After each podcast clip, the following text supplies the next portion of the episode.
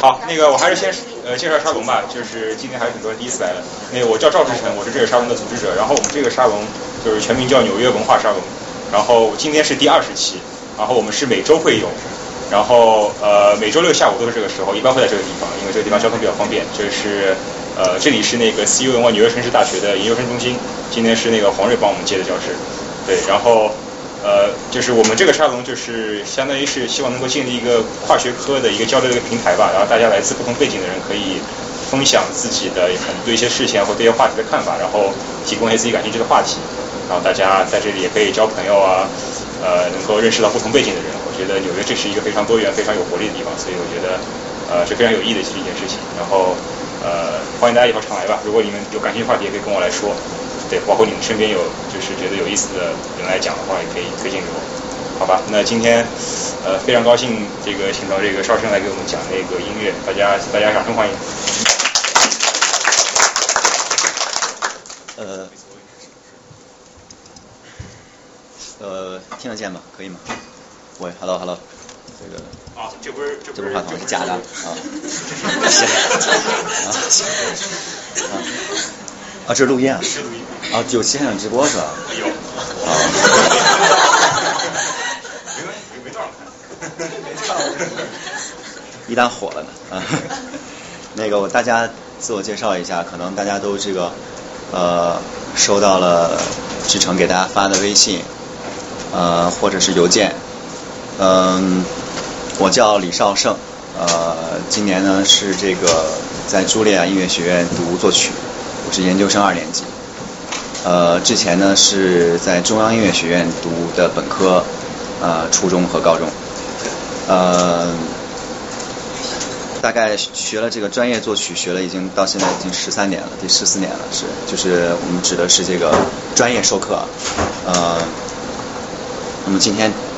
其实我这个诚惶诚恐来给大家讲这个，呃，跟大家交流这个西方音乐史，中国古代和近现代音乐史。还有呢，一点点的这个就是中西方音乐文化当中的这个共通性啊，还有它之间的对比。呃，昨天志成给我发了一个大家在网上提的一些问题，就是我看了以后就更紧张了，我都就是呃，因为我觉得大家有好多问题，其实呃说觉得问的比较这个呃，有人说比较入门啊，其实好多问的很专业的啊。呃，而且很多问题呢是没有标准答案。比如说，这个古典音乐为什么会衰落啊？严肃音乐的衰落在当今，啊，还有像比如说这个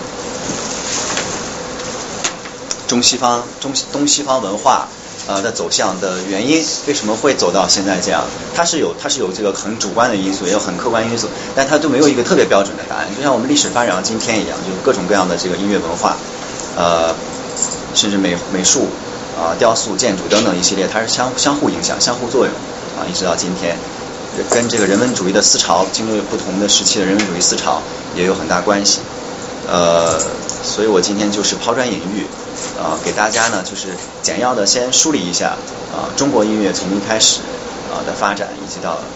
啊怎么到了今天，西方音乐怎么回怎么到怎么回事，怎么到了今天啊，然后给大家介绍一点这个，比如说介绍点作曲家。啊，介绍点作品，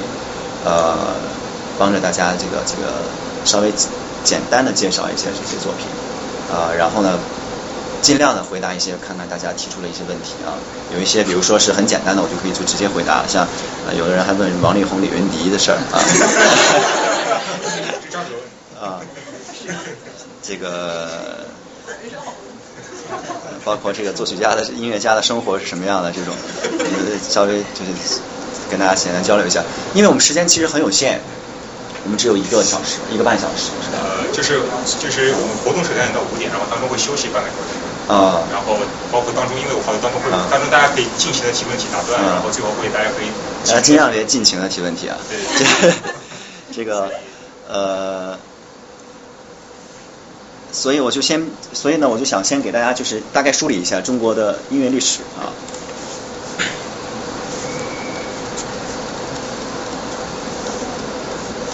因为其实我有，呃，这个没有，呃，实在不好意思，我本来应该做 PPT，但我实在是不会啊。没关系。啊。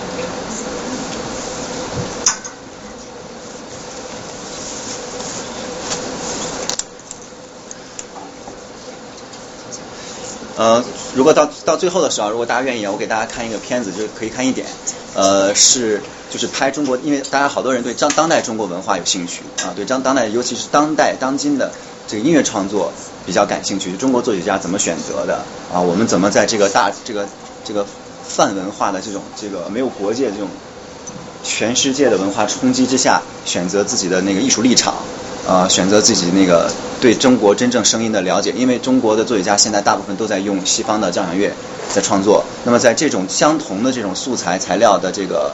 呃选择的情况下，我们怎么样突出自己的特点？呃，所以呢，这有个片子特别好的呢，讲叫《惊雷》，是大概九十年代左右，呃，荷兰的一个独立的这个电影人他们去拍摄的，拍摄的谁呢？拍摄的是呃曲晓松、郭文景。呃，谭盾，呃，还有这个陈其刚，呃，莫武平，啊，这几个人呢，在中国当代的音乐史上呢，都是鼎鼎有名。呃，他们的为什么那么有名呢？因为他们出自于一个特别有名的班级，就是七七级。他们是七七级，就是恢复高考之后的第一批，呃，考到了这个中央音乐学院的作曲系的同学。然后呢，他们是七七级考入，七八级上学，所以有人叫他们七八级。七八届，那么在这一届里面，中国出现了无数的精英，啊，这些人影响的、主导着中国当代的文化的走向，啊，比如说电影里面还有像，好像这个张艺谋，他们都是这一届吧，啊，都是这一届的人。然后这个作曲呢更是，呃，那么除了这个电影之外呢，还有像叶小刚，啊，就刚刚在林肯中心开了音乐会，啊，像刘索拉，啊，之前在纽约待了很多年，现在也就长期的在北京。呃，这一批人都是非常有代表性的，因为他们每个人的这个的音乐文化、音乐语言的选择又不尽相同，所以这个片子呢比较好的就是呃展示了这些。刚刚我提到几位音乐家呢，在当年在他们年轻正在上升期的时候，他们的状态、他们的选择，可能对大家对这个中国当代艺术、对当代文化的那个呃，可能有个比较好的一个呃切入点啊，这是一个很好。那我先讲一下中国音乐史的这个大概的简单一个过程。就是呃，音乐跟音乐的这个发展跟人类的生活是密切相关的。实际上，呃，那么有音乐，什么时候有音乐，这个已经没有办法记载了。呃，现在目前为止，就是考古能够发现到的最早的呢，是在像在这个接近北极像阿拉斯加这种地方，其实就有人类的足迹，很早很早。以前呢，就有最早乐器什么呢？是鼓，打击乐。为什么是打击乐乐器比较早呢？因为它最容易。啊，最简单。你比如说，我们这个啊，大家要表达自己的心情，啊，大家要表达这个自己的这个劳动当中的这个一个号子，比如说作为一个统一节奏的话，那么他们可能就会找一个石，找一面光滑一点的石头，啊，在上面敲击，啊，或者是这个找一个棒子，啊，在这个木头上面敲，啊，就这最早最早的就是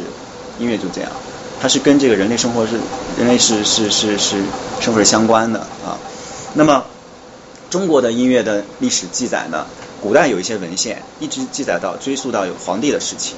啊，皇帝是不是有这个人呢？我们现在也不好说，对吧？呃，而且呢，很多的这个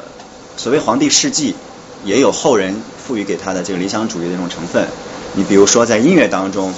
呃，我们有一些文献说皇帝啊，他发明了十二律，啊，这个十二律呢，就是律法。啊，就是这个，其实就是十二平均律啊，西啊，就是西方的这个十二平均律。这个十二平均律大家知道了解吗？啊，就是一个八度之内啊，等分成十二份啊，每一份呢就是按今天话，每一分是一个半音，其实就是哆升哆来升来咪发升发嗦，就是每一个之间是半音啊，这是十二律。但是呢，后来根据这个呃考证啊。对于这个古代文献这个统一整理呢，我们认为就是说，这个十二律还是在远比要皇帝要晚的时候，中国才啊才有的这样的律法的这个啊这种这样的创造啊。那么皇帝之前，中国就有音乐，这是很早很早之前就有音乐了。嗯，八六年、八七年的时候，就是咱们的河南出土了十六支骨笛。啊，八六八七年出了十六支骨笛，这些骨笛呢，据根据那个碳十四的这个测定啊，就是说大概有八九千年了，啊，八九千年，这是目前为止在中国呃大陆地区找到的最早最早的这个乐器啊，就是骨笛。那时候呢，大家就是把那个啊动物的那个骨头啊上面呃做成制成孔啊，然后打通啊，然后呢去吹，这个音高不是特别可控啊，但是呢这个好过没有，对吧？当时啊好过没有，呃，然后呢。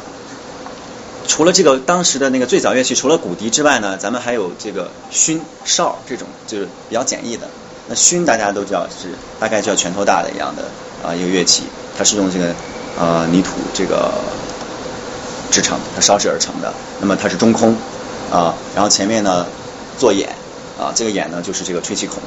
啊，然后大概呢最早的这个埙大概就两三个键，两三个键呢只能吹出来三四个音这样。啊，这是最早的这个埙，当然埙到后来也发也在变化，到现在的时候，大家在追求埙的音色，尤其是有一些新的这个新新型的这个埙，它有孔更多了，大概六个孔啊，下面再加孔，这样呢能够演奏更多的这个音啊。那么埙也是中国特别古老的乐器，大概就是说我们现在记载八九千年之前中国的就有乐器了。想想看，有这种专业专门的乐器之前，中国还是应该是经历了相当更长时间的一段时期，什么呢？就人生时期啊，人生时期。因为这个跟这个西方的呃呃音乐，我们去对比的话呢，这个是可以找到，就西方音乐一开始也是从人声到乐器啊啊，一开始都是这个人通过这个喊号啊，通过呢不成调的这种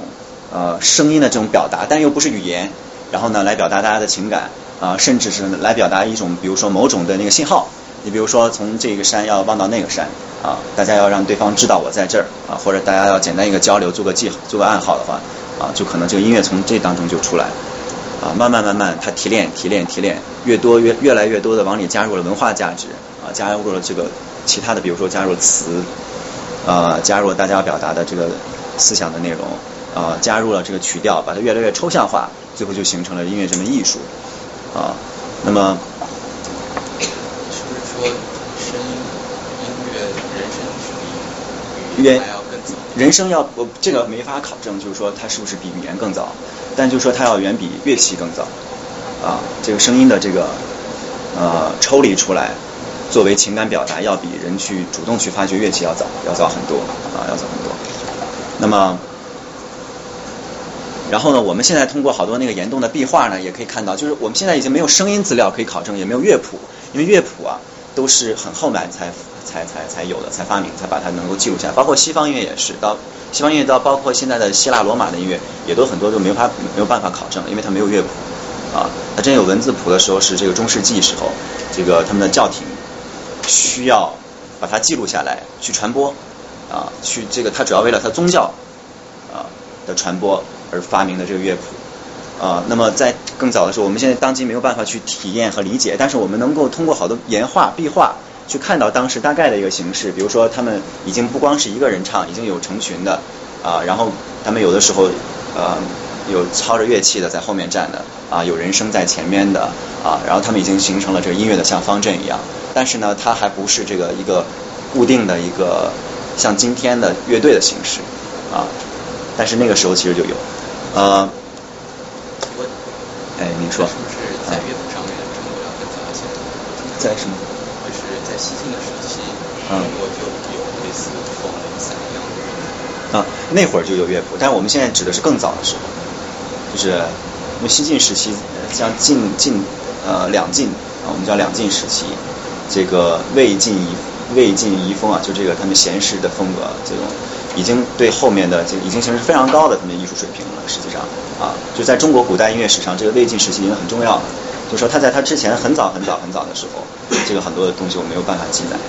啊。他大概不在魏晋之前，我们的记谱就有了啊。就是包括这个，等会儿会提到啊。嗯，那么那么之后呢？这个从这个声音到后来，怎么让大家开始有对这个艺术的追求呢？实际上还是它有一个服务的功能，就最早就是巫术，就最早原始人的崇拜巫术，就大家要一起，因为那会儿是靠完全是这个靠天吃饭。啊，完全是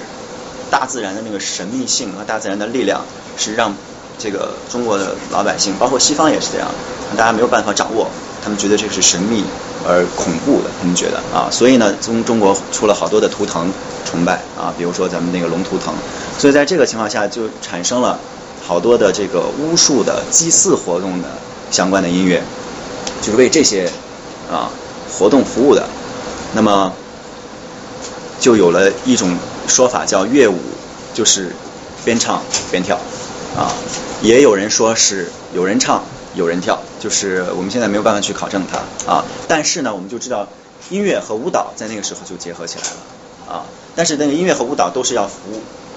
祭祀啊，都是为了这个产生啊，在那会儿。那么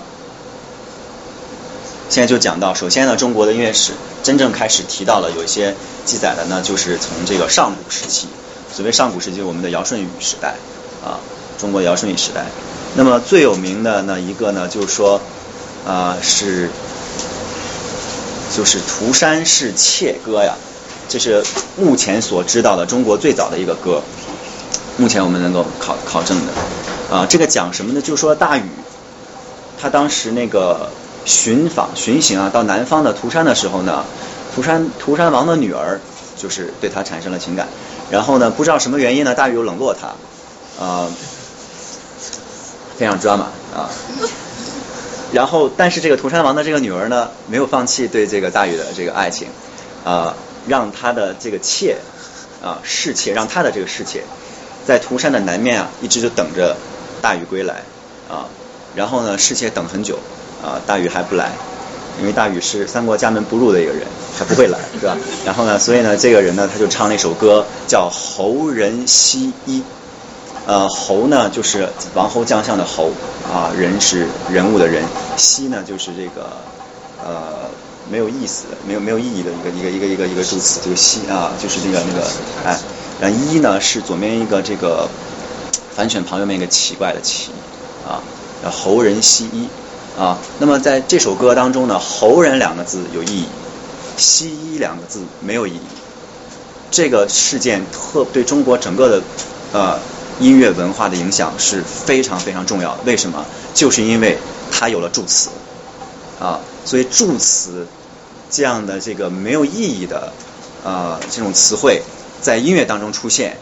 就是直接导致了到后来就是一直延续下来，发展到极致，就是中国的戏剧当中的戏曲当中的这语气助词的这个这个极端化，就是它可以。咿咿呀呀，我们都说中国唱戏是咿咿呀呀嘛？为什么叫咿咿呀呀？就是它这个咿和呀呀能够放很长很长啊，能够写很长很长，对吧？我们都知道京剧哒哒哒哒都没有词的，它可以很长。那么这是中国文化的一个象征，就中国文化我们自己的审美、我们自己情绪的一个一个非常有代表性的一种一种形态啊。这个跟西方不太一样啊，这个西方不太一样，西方更多的是纵向啊，更多是纵向的。啊，那么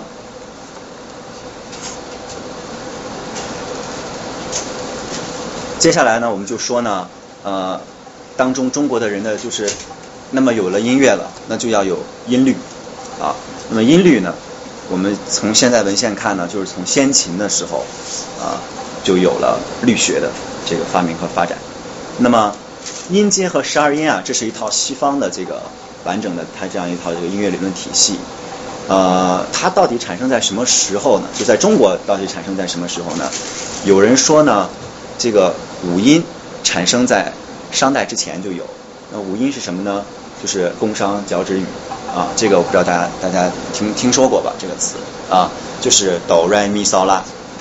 就哆来咪嗦拉啊。我们把这五音呢，就把哆作为宫音，来作为商音啊，咪呢作为角音。骚作为指音，拉作为啊语音啊，就是中国用文字来这个诠释啊不同的音高符号，因为我们中国是没有哆来咪发嗦拉西哆这种这种称法的啊，所以这个所以中国古代的记谱是什么呢？都是文字谱啊，都是文字谱，我们是没有简谱，也没有五线谱的，简谱是阿拉伯数字，那会儿我们这还没有这样的这样的这个这个记载啊，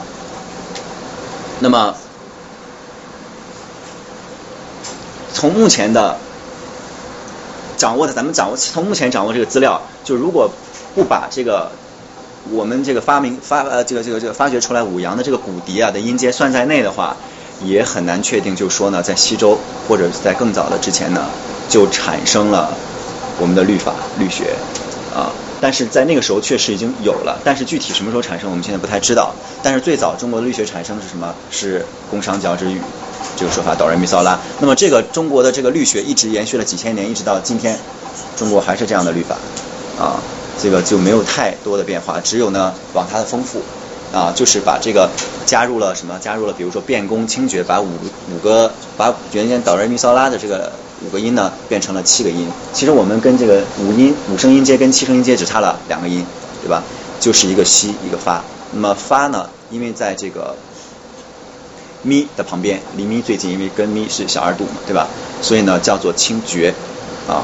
宫商角徵羽嘛，宫商角徵羽，清绝清角啊。那么离刀最近，离西是离刀最近，它要比拉近，对吧？因为西离刀是啊只有半音。离拉呢是一个全音，我不知道我说这个大家能不能明白啊？应该应该这还很很很很基础啊。离离刀是全音，所以他认为它是属于呢属于公音的这个西它是不独立的，它属于公音的，所以发它也不独立，它属于绝音的啊。所以有了变宫和清绝，这是我们完整的就中国的完整的这个七音音阶的这样一个调式啊。我我我个问题呢就是，呃，那中国也有这个八度的一个就是宫商角徵再往上一个新的一个宫。对，它也是这样一个八度的一个对，我我现在就是要讲的这个就是这个事儿啊。然后呢，到了春秋时期，我们现在有文献记载啊，这个能够确定了，就是说呃，我们第一次的有这个律法怎么样算出来的这个记载。那么这个在中国很重要，叫三分损益法啊，叫三分损益法。损呢就是这个有损的损啊，益呢就是这个有益的益。啊啊有有益处的益，那么三分损益法，这是在春秋战国时期。春秋战国时期，中国社会我们都知道这段历史对吧？从这个奴隶制向封建急速的过渡啊，而且呢非常动荡的一个时代啊。在意识形态的领域呢领域当中呢，当时我们有中国诸子百家对吧？我们著书里说，大家的学说非常啊非常盛行。这个是这个时代实际上就所谓的先秦。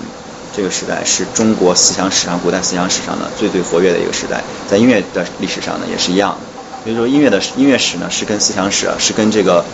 呃人文思潮、中国人文思潮的发展都是同步、一相一致的啊，我们可以说是相一致的。嗯，那么，所以在《管子》这部当这部书当中呢，《管子》当中有一篇叫《地缘篇》。他就对力学提出了三分损益的这样的一个理论，这就是中国最早的力学理论啊，这是中国最早的力学理论。那么，问一下吗？就是中国的音乐，它是发展是由什么样的发展？好，呃，那个我稍微等一下回答您这个问题好吗？因为我就正好等一会儿我就要把这个呃历史再说一下，就除了这个，我要把这个这个记谱这个事情讲完啊。那么管子在他这个《管子地缘篇》当中提出的三分损益是什么意思呢？他就说啊，把音律啊，音律，它比如说我们音律当一个管啊，我们分成三份，损就是减，益就是增啊，也就是说呢，在一根一定长度的以一一根一定长度这个发音管为准的话呢，把它减掉三分之一长，就形成了下一个滤管，就形成了一个新的管，对吧？就是形成了这个。那么再，如果把它再加一段呢，也形成了一个新的。那么这个三分为什么为什么出来了三分呢？就是因为我们认为啊，呃，在一根管长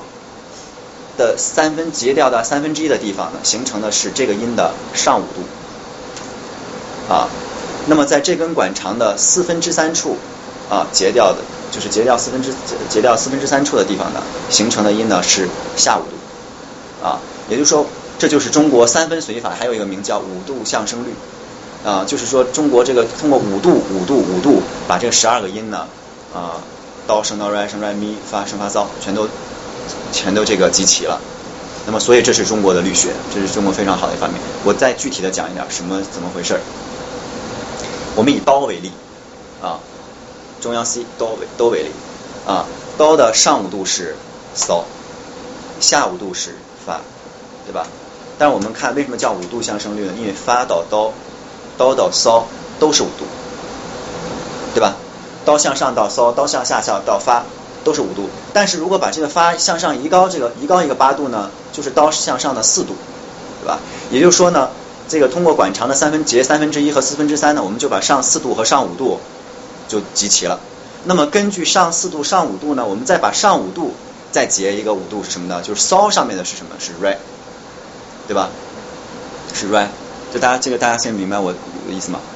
啊，骚的五度之上是 re，就是把现在现在我们的管长是如果管长是刀，我们现在截掉三分之一是骚，对吧？那如果管长是骚，我们截掉三分之一就是 re，对吧？如果管长是 re，我们截掉三分之一什么？是拉，对吧？re 上面的五度啊。所以就是这样，就是中国古代律法就这样，就是这样，就呃，他这么判断，就是说他通过五度五度的相升，所以你看就变成哆，向上是嗦，re，然后是拉，拉上面是咪，c，对吧？咪上面是 c C 在上面是什么？是升发，如果是纯五度的话，是升发，对吧？所以它这个十二音都出来了，对吧？是升发，然后升发上面变成升哆。升刀上面变成升手，然后变成升软，变成升拉，对吧？大家现在能跟得上吗？升拉用用等音来记，升拉是什么？就是降西，对吧？所以降西上面五度是什么？是发，发再上去回到哪？又回到刀，啊，所以这就是一个五度循环。这个五度循环不是中国人独有的发明。这是大家各自在不同的地方各自发现的一个规律，所以西方人呢，在很早很早时候也发现这规律，他们叫 circle fifths，啊，就是五度圈，啊，他们的这个律法也是通过五度圈来确定下来的，啊，所以呢，就是异曲同工啊。所以其实中国人、西方人，大家呢，这个音乐的最早历史的出发点是一样，是一样的，啊，是一样的，这是中国的律法。那么当当然了，中国的这个最后这个三分损益法呢，被后世呢历代呢慢慢慢慢的完善，慢慢的完善，就是它把它变成更准，一直到后来呢，我就我就要再查一下，一直到后来呢，就是变成二十五律、二十四律，就是把半音当中再画小一个半音，啊，就是这个理论其实非常早，所以呢，这个你看我们当今很多人呢，现代音乐作曲家，尤其是西方的这些呃大师们，他们说。认为他们自己开创了微分音啊，他们所谓的微分音其实就是比半音更小的啊音高啊，就是夹在刀和降 r 刀和升刀之间的音，他们认为是微分音。其实这个理论在中国很早很早很早，甚至在他们的这个理论当中很早几几千年前就有了啊就有了。所以就说呢啊文化呢就像一个螺旋上升这样一个一个历史的这样一个一个一个一个进程一样啊，我们很难说我们今天就比过去。在文化上进步了多少？我们只能说呢，就是说我们现在生活方式变了，啊，我们对艺术的感觉就变了，啊，所以呢，我们就是我接着接着接着说啊，嗯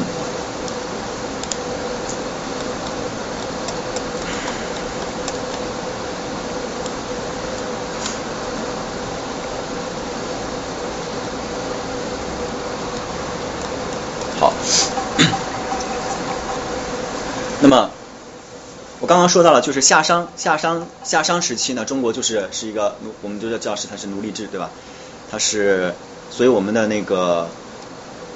最早呢，从祭祀从那个远古时期是祭祀，那么到了夏商时期奴隶制的时期呢，我们的音乐就要为奴隶制服务啊，就要为这个制度服务。那么所以呢，音乐分大概分两种音乐，一个是给奴隶听的，一个是给奴隶主听的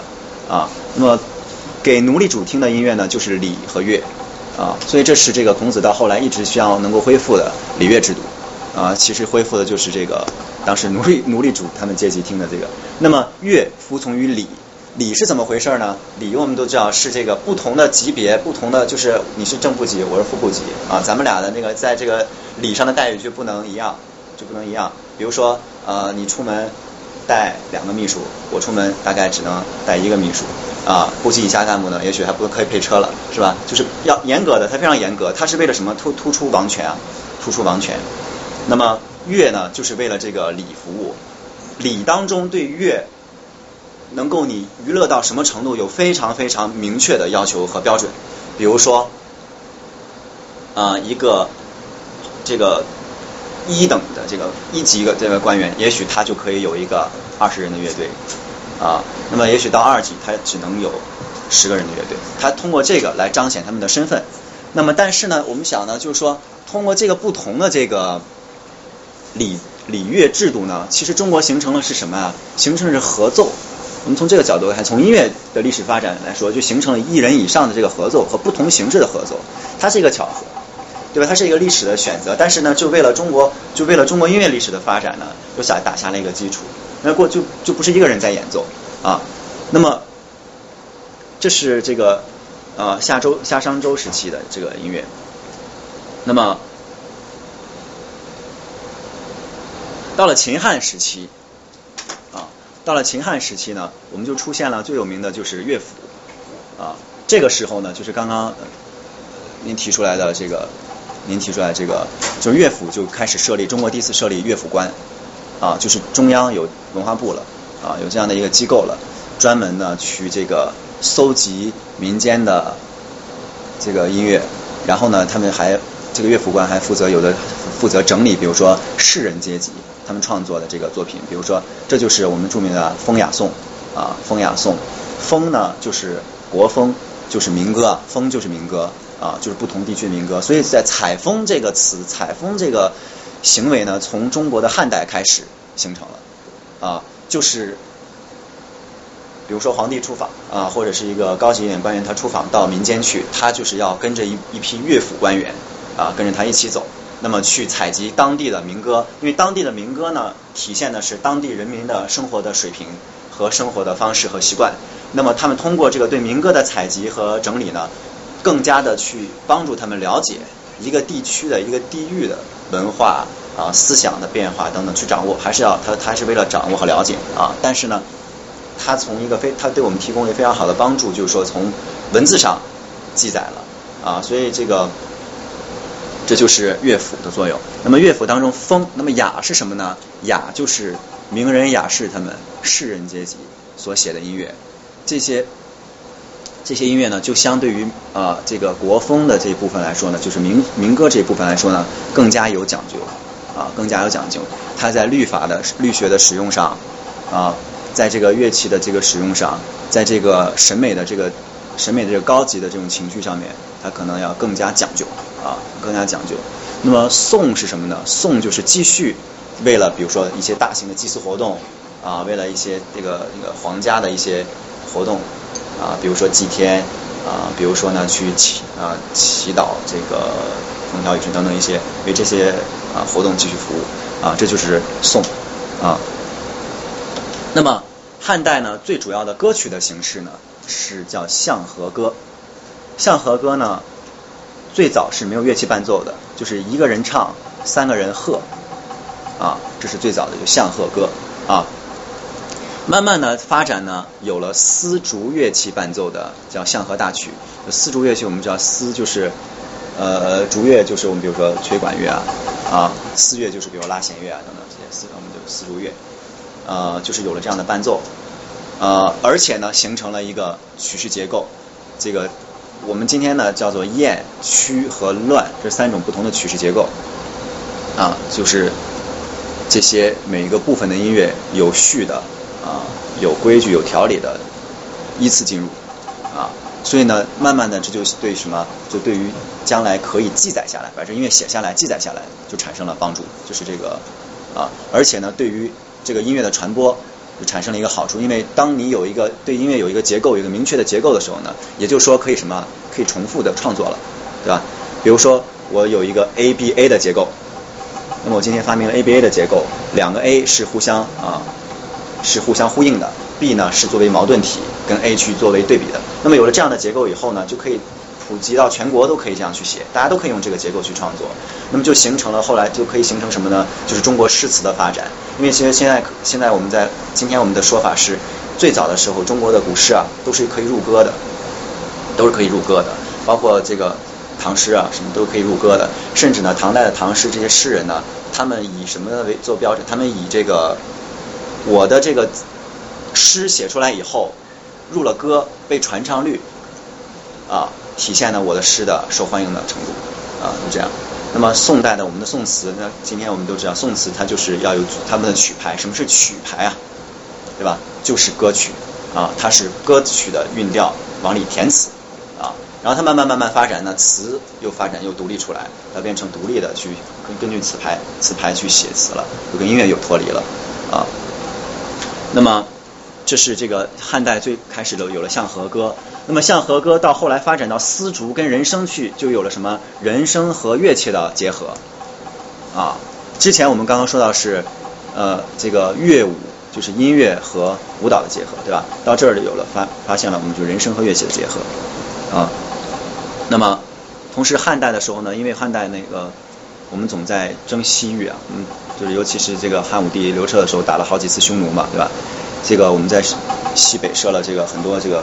呃关卡呀，所以呢，在那在那个地地区呢，在大家就形成了和当地的那个文化相结合呢，就有了这个鼓吹乐啊。鼓吹乐呢，就在西北边疆的地方就兴起了，它就不同形式的吹管乐器，还有打击乐器，啊，构成了多种的鼓吹的形式。比如说这个，呃，现在我们叫有的在马上演奏的，有的呢是用于这个军队礼仪的，啊，有的呢是在这个宫廷宴饮当中啊，啊来表演的，有的呢就是光是这个民间的娱乐的一个活动。那么就鼓吹乐在那个时候就开始兴起。那么鼓吹乐的对我们当今当代的影响是什么呢？就是对于今天我们的民间的一些吹打乐，啊，最简单就是我们的红白喜事儿，比如说啊等等等等，我们用的形式还是延续了当时的这种形式，啊，用了当时的这种形式，就鼓吹的形式，啊，同时呢，汉代还有什么出现了呢？就是戏剧其实就出现了，在汉代的中国的戏剧，那么呢，就叫那个时候叫百戏，什么是百戏呢？就是把歌舞、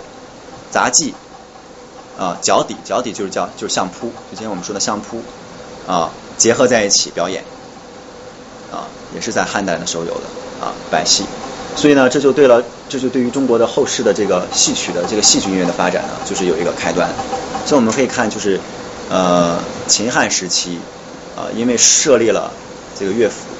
啊，因为呢，我们的这个文化，因为从这个先秦诸子百家之后，呢统一到了这个秦汉，它就是。尊儒术嘛，他这个思想基本就确立下来以后呢，所以就中国的文化开始真正开始奠奠定了，就中国这个封建文化真正从这个时候开始确立下来，我们要怎么走啊？大概就是从这个呃汉代，那么之后呢，就是三国、两晋和南北朝。其实我们在在在看中国的音乐史，其实我最近几天我在看中国音乐史的时候，重新看的时候，我觉得我们在复习就是中国的政治史。啊，然后复习就是中国的这个朝代更迭史，啊，朝代更迭史，其实所以就说明什么？就是每个时期啊改朝换代啊，每个时期的这个它改朝换代就就意味着什么呢？每个时期的大家的那个艺术是审美情趣就变了嘛，啊，所以就这个音乐都是跟着变。那么，呃，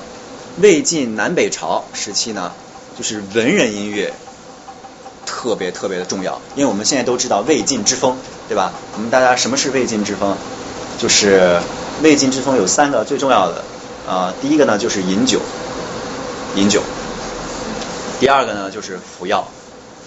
啊，就是不要啊；第三个呢就是清谈，啊，清谈。就是如果你当时这三项里面，如果你没有集齐啊，你就是不是特别入流的啊，不是特别入流的啊。这就是我们的魏晋之风。那现在有人就在聊，为什么魏晋会有这个呢？会有这个魏晋之风呢？好多说法，对吧？好多就说是啊，因为那会儿呢，就是战时国势凋敝啊，然后呢，这个文人的这些中国的士，因为中国呢从来都是学而优则仕嘛，他们觉得呢没有抱负啊，没有办法实现他们的抱负，这是一个。第二个呢，就是那会儿的那个政局混乱，非常危险。他们通过这个，通过饮酒，通过服药呢，一个是麻痹自己，一个呢就是麻痹敌人啊，让他们觉得呢我是这个啊没有攻击性的啊。所以呢，但是呢，他们的清谈为什么这么火呢？就是大大家还是有家国热情啊，就这些人在一起大谈特谈这个国家的大事啊，就是这个魏晋之风。那魏晋之风在音乐上怎么体现的呢？就是尤其是琴曲在那个时候空前的发达，琴曲啊，因为我们知道琴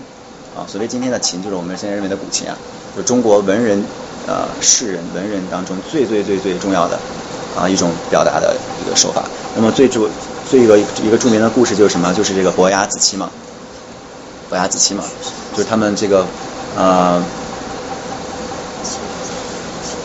通过这个这个，他们本来一个人是操琴是吧？一个人是这个，然后呢，后来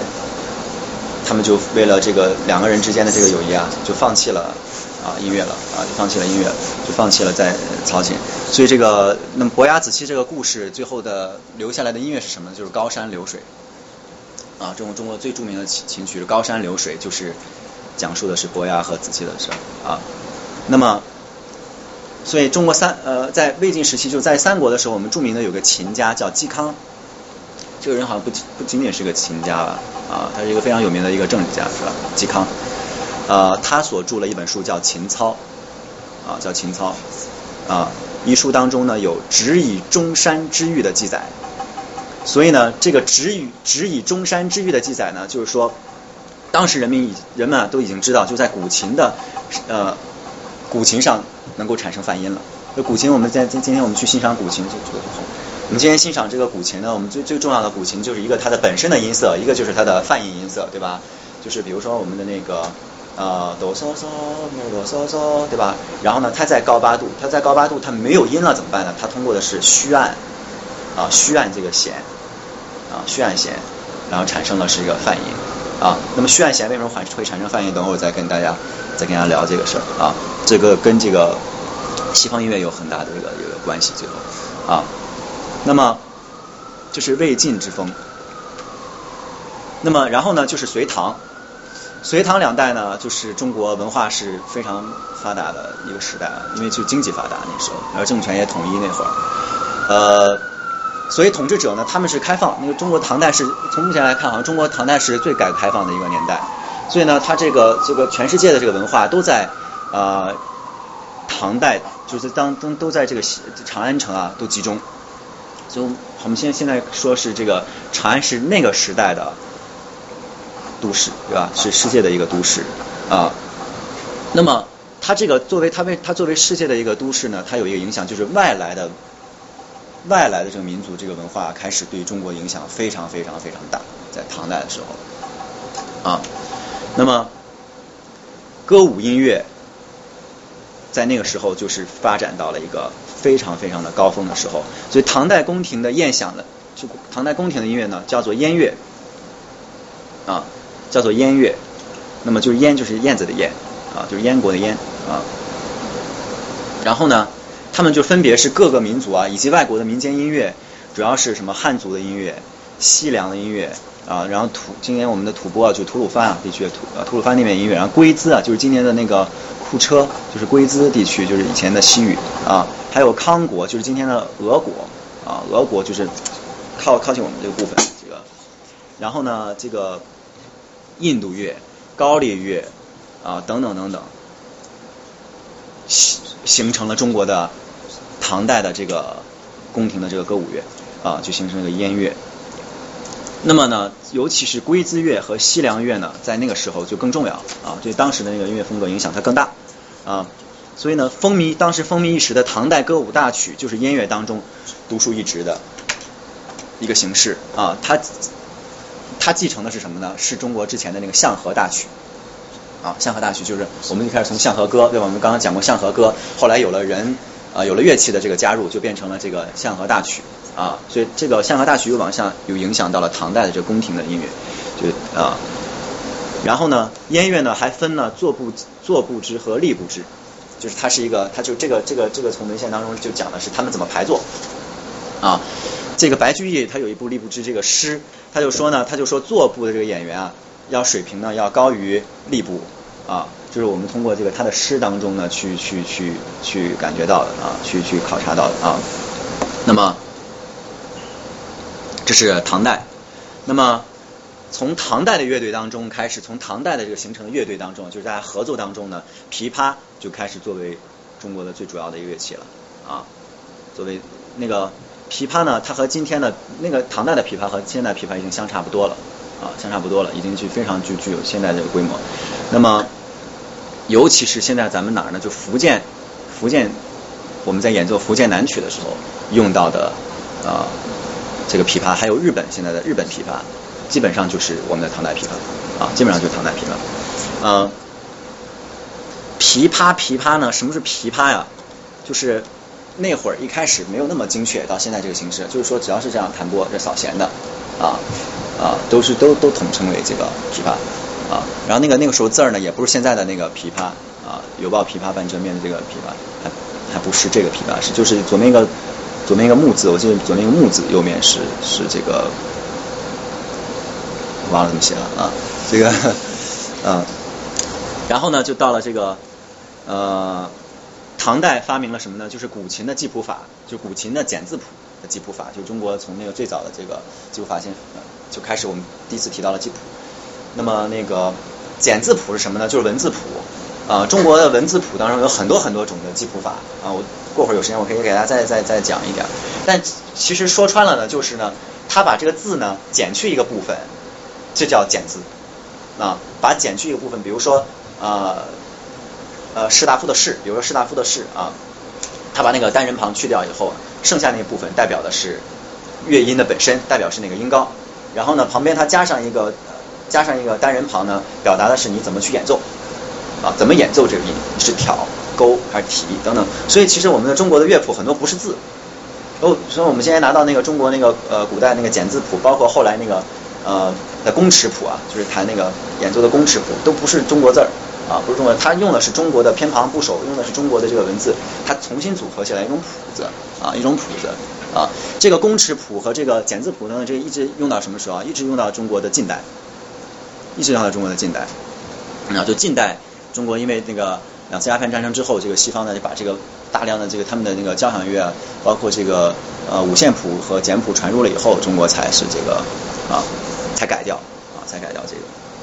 那么这个。是叫曹柔啊，这个人呢创立了简字谱的这个古琴技法，就是唐代的人啊，叫曹柔这个人。那么然后呢，就是唐代之后呢，就是宋金和元代时期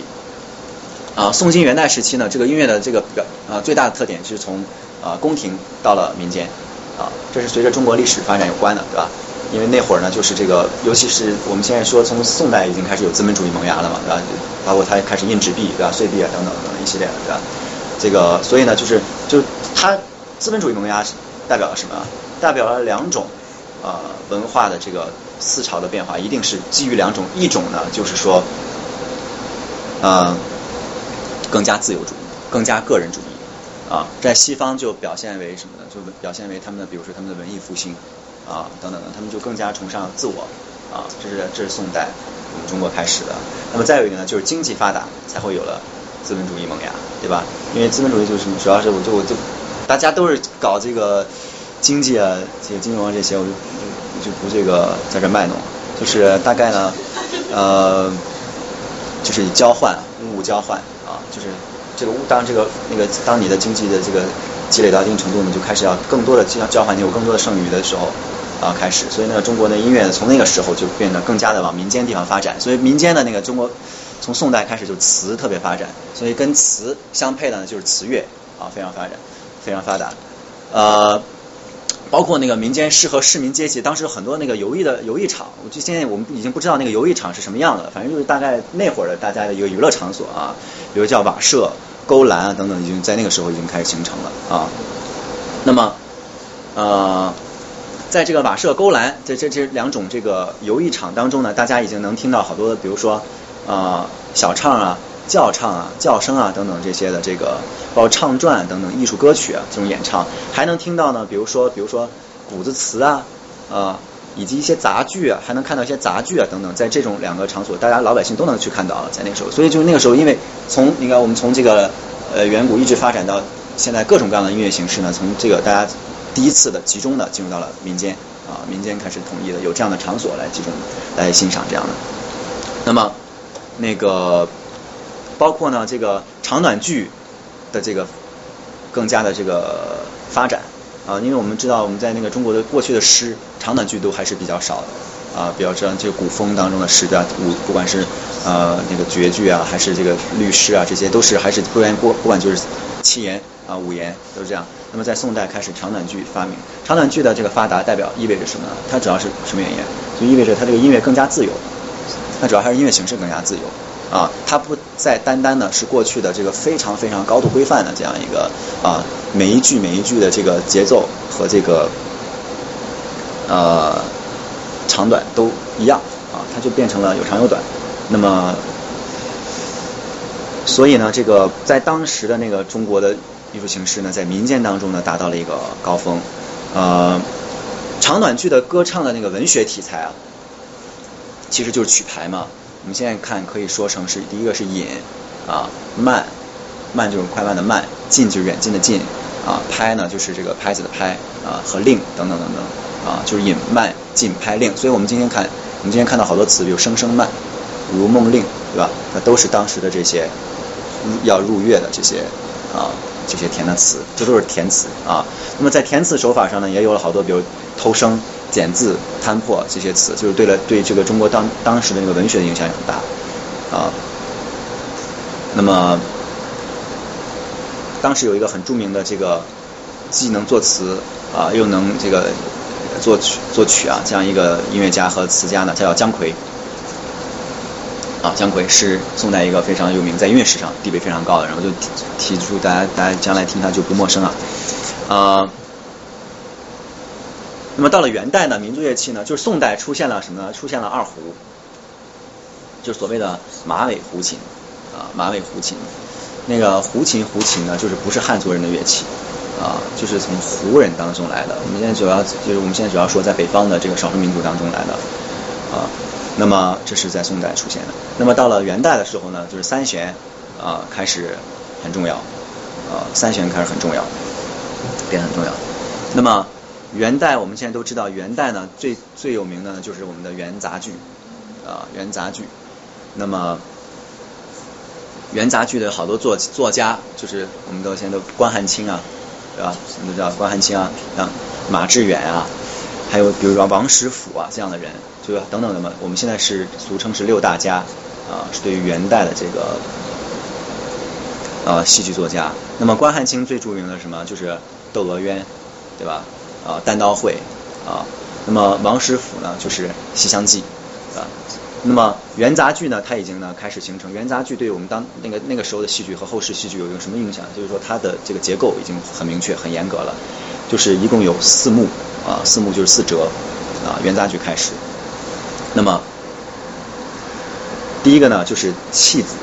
啊，就是我们今天弃子，我们所以我们今天在看到那个时候的那个。啊，多个原因那些，我们都看到一上来就写弃子，弃子啊，弃子是什么呢？就是序幕或者是过场的意思，弃子。啊，然后呢，一折之内呢，现用同一个调，同一个宫的调，啊，同一个宫调，同一个宫调不见得是同一个调，你知道就我就现在给大家解释一下，就是我们就说说有宫商角徵羽，对吧？以宫为主音，就是宫商角就是哆来咪嗦拉，就是 C 调。但是呢，我们在中国很早以前就有一种。就那种那个音乐的写法叫旋弓，什么叫旋弓呢？就可以软咪嗦拉哆，咪嗦拉哆来，嗦拉哆来咪，都是哆来咪嗦拉，都是以这个哆为弓音，也就是说弓不变，高弓永远都是哆。其实弓也可以是 re，对吧？re 如果如果以 re 做弓，就什么？就软咪发拉西嘛，对吧？所以就同弓啊，同弓调，这是这个元代的这个元杂剧当中呢它的一个要求啊。那么呃。同时呢，要求在一个折之内，就是一幕当中呢，要一韵到底。在文学上要求是一韵到底，要只只能用一个韵，不能换韵啊，不能换韵啊。长呢，而且呢，在一折当中，长呢就是由一个角色啊来主唱啊。但是这个有的时候也有一些突破。你比如说这个《西厢记》五十二折，对吧？这里面就就有点这个啊，就有点这个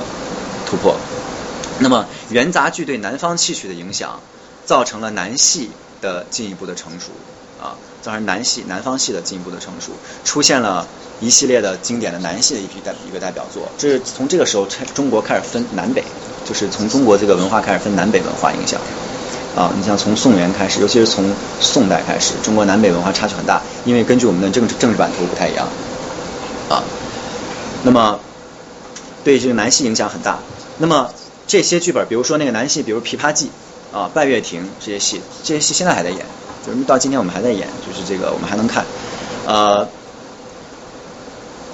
当时的那个南北的南曲北曲的风格已经基本上确立了，在那个时代，就在元代的时候，南曲北曲基本上已经确立，以七声音阶为主的是北曲，七声音阶为主，哆来咪发嗦拉西是北曲。的这个北曲呢比较雄浑，比较沉稳啊，要有北方人的这种气魄。那么南曲呢就是比较委婉，它是以五声音阶为主啊，还是以五声调为主，就南曲。那么在那个时候就比较比较固定下来啊。然后呢，这个他们又出了很多的理理论著作啊，就理论著作就比如有叫《畅论》啊等等一系列著作，大家可以就是大概有一个熟悉一下就行啊。都那么，然后呢，到了明清时期。明清时期呢，因为这个市民阶级呢更加壮大，更加壮大呢，音乐文化就更为世俗。就是明清的文化跟那个宋元比，就更加更加世俗化。呃，虽然呢，他们就是现在我们看那个明清时期的文化，其实良莠不齐，对吧？就是它好的比较好，它这些很多这个文化比较水平不是那么高，但是影响特别广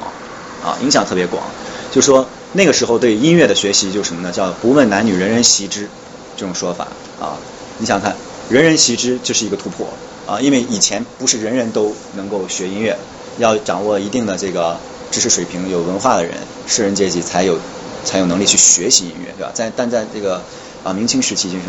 这个人人能学。再有一个呢，就是不论男女啊，我们都知道好多是不能够有女人来学音乐的，在中国古代，对啊。那么在那个时候，这个很多的打破，但是有一些没有打破，比如梨园行，对吧？梨园行后来出现了很多女性这个女性角色，对吧？啊，那么，呃，这是明清时期，呃，明清时期呢，就是戏曲音乐呢是发展的高峰。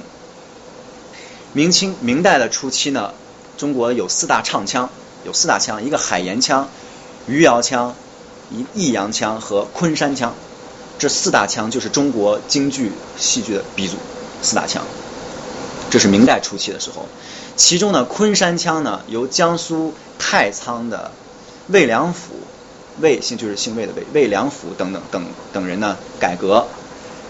他这个昆山腔在当时呢，就是他非常火，就是因为他曲调细腻流畅，发音呢讲究字头、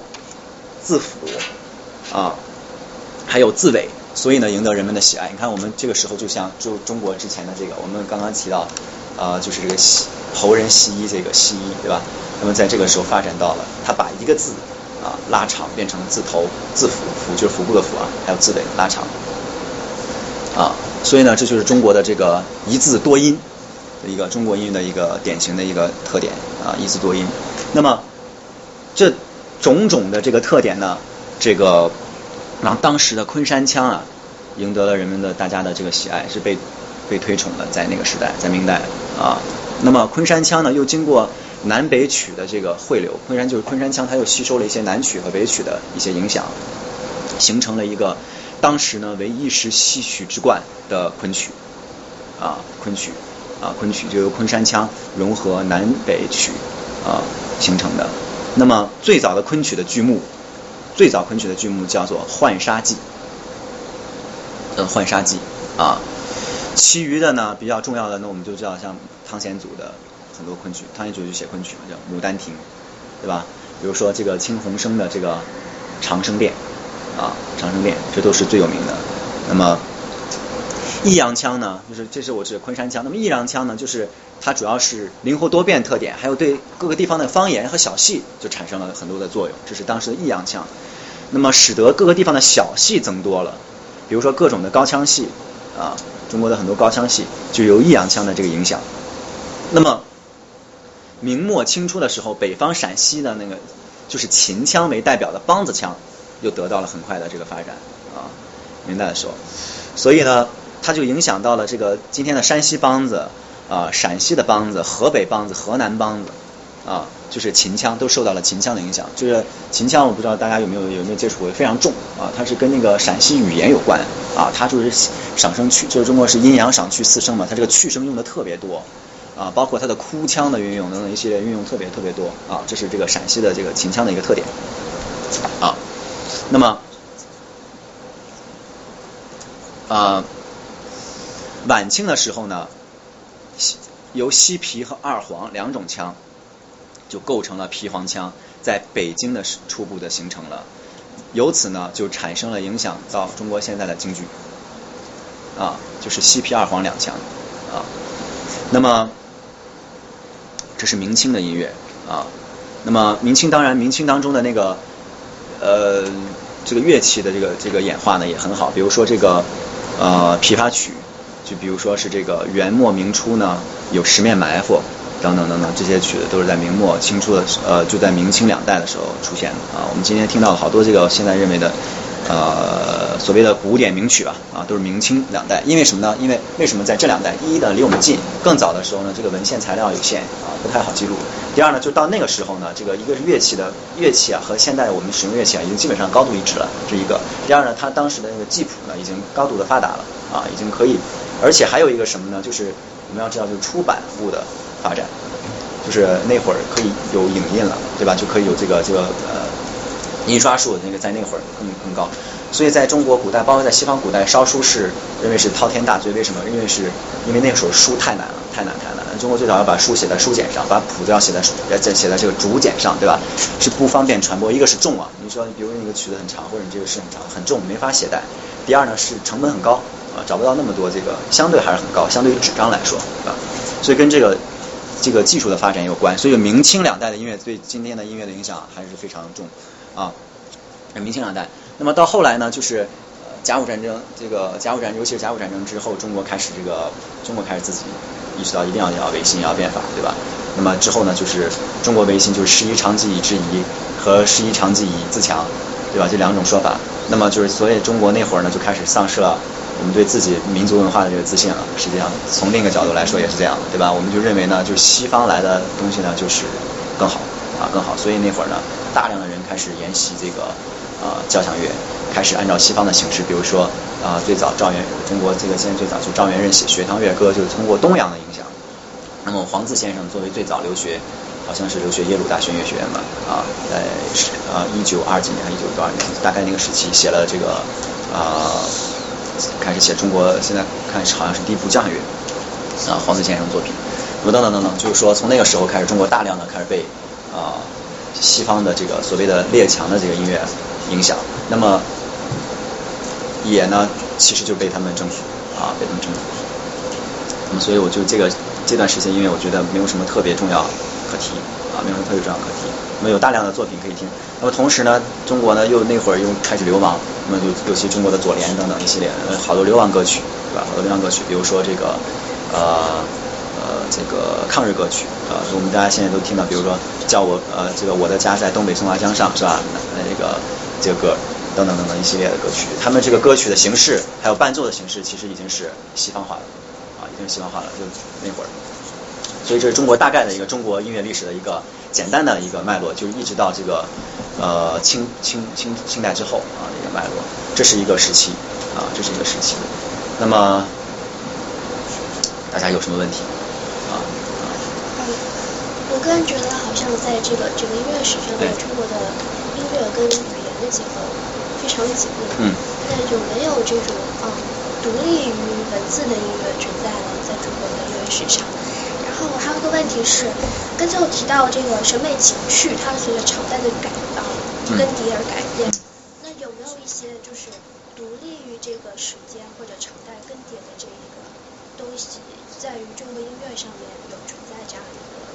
独立的一些元素，或者是它可以一直保存下来的，就是不管没有不受到审美情绪影响的这样的东西。嗯嗯。先回答那个您第一个问题是这个文字文字对吧？呃，中国独立文字的这个音乐当然有哈，就是这个乐器嘛，就器乐器乐音乐嘛，啊器乐音乐。那么就是中国这个我刚刚提到跟文字结合更多的就是歌曲，实际上就是歌曲啊，包括这个不管是最早的这个《响和歌》，而到了到了这个后来的这个宋词啊元曲。呃，包括唐诗等等这些这个根词。那么同时我刚刚说到很多很多，就是这个就完全是器乐。那么器乐它怎么来呢？就从一开始祭祀祭祀啊等等这些这个仪式当中一直流传下来了，这是一个。那在这个有没有哪个比较重要？您指的重要是？嗯，就是说，呃，就是就是在地位上或者是在没有这个没有啊，没有就是谁压过谁啊这些，他们都这个同就是同时发展啊，同时发展，只不过呢有的有先有后啊，有先有后。就我们现在还是一致的一致的认为呢，就是说这个先有了声乐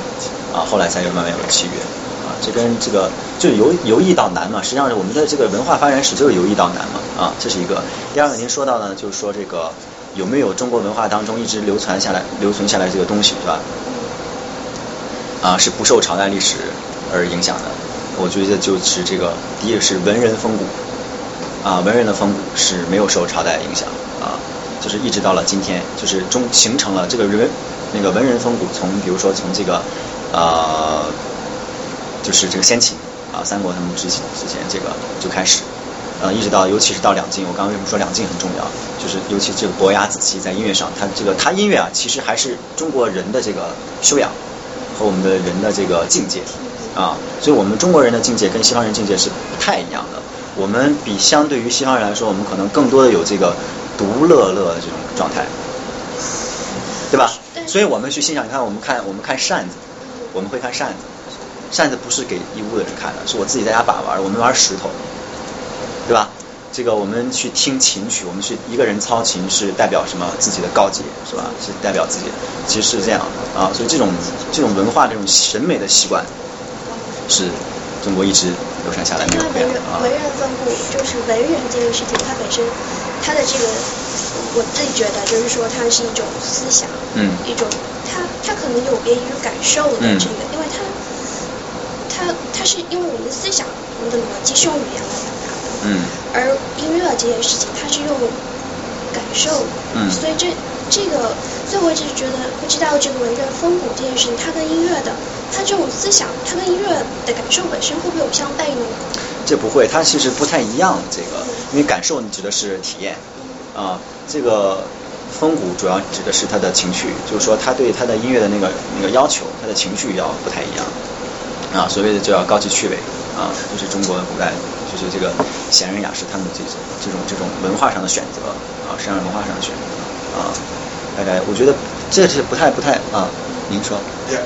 问问问一个问题啊，那个，哎，呃，我看一下你的简历，是第一名考学考进这个朱列。啊。这个这这个我我们都我估计这里很少有人学，就是专业学就怎么考，怎么怎么一个形式进入到朱列。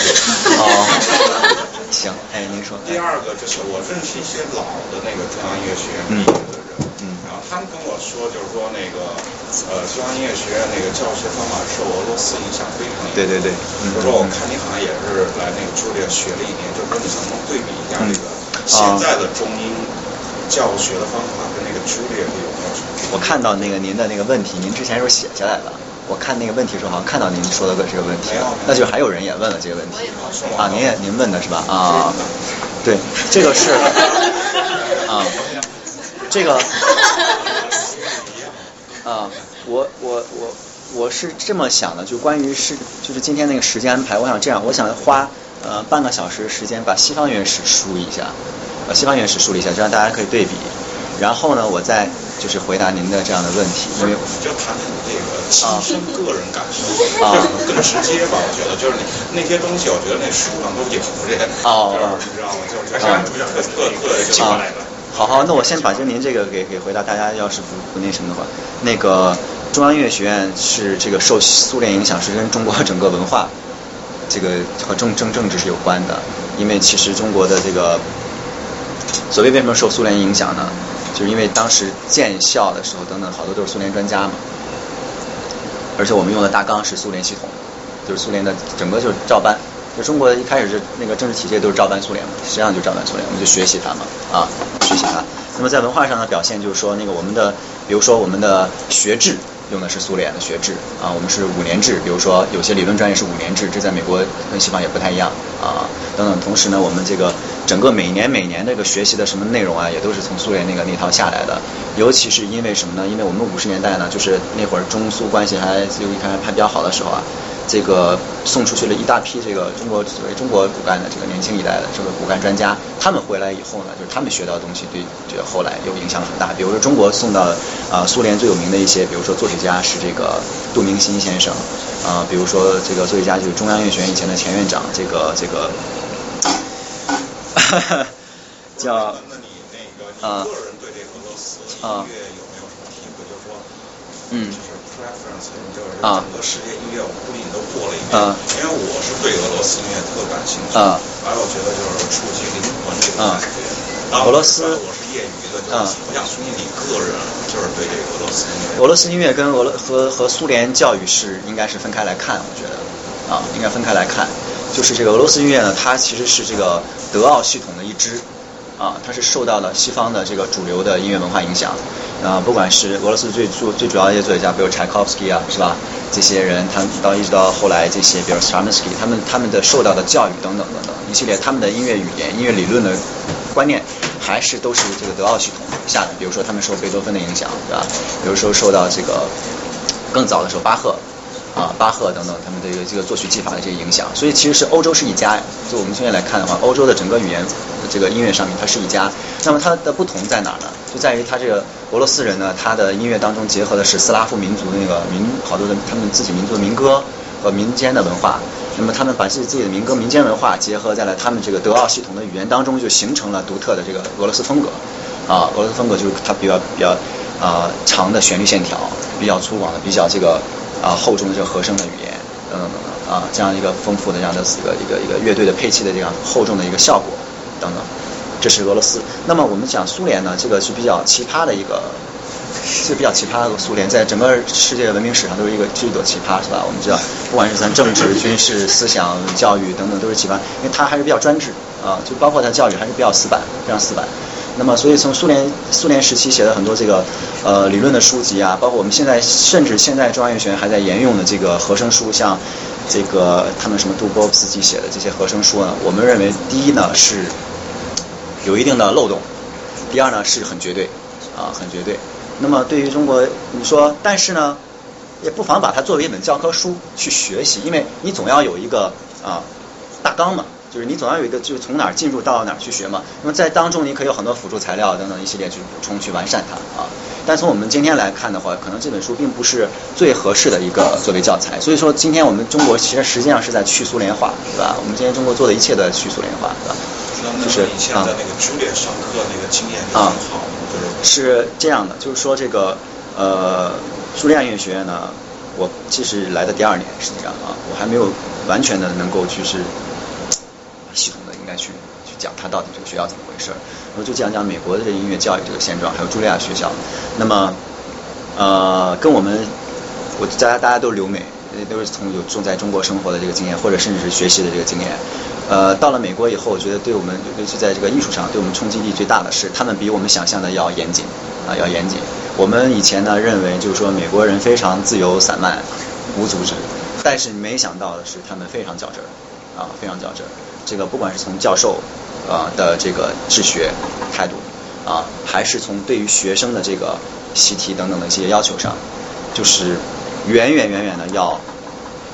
难到难过我们在中国当时啊，就是他这个要求非常高。我不知道这是其他专业这个可能也都这样，所以大家刚来的时候，这个文化上这可能要有个适应，这是一个。那么第二呢？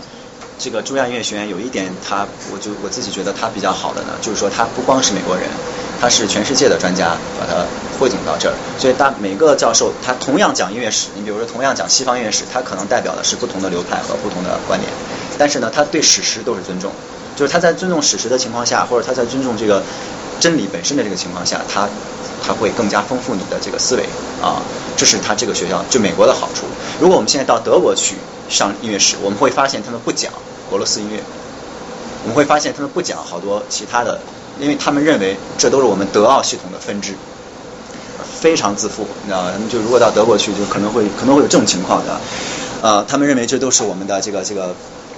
影响到的，呃，受周边辐射到的。为什么呢？因为德国人他有他自豪的理由，就是每十年、每二十年他都有一个大师出现。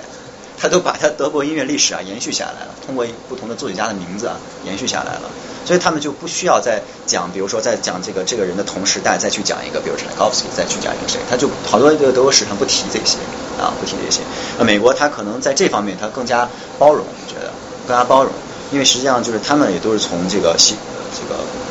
欧洲大陆来的嘛，美国的移民嘛，也都是移民啊，所以他更加包容，所以他这个又严谨，就是严谨的治学态度。和包容的胸怀，我觉得是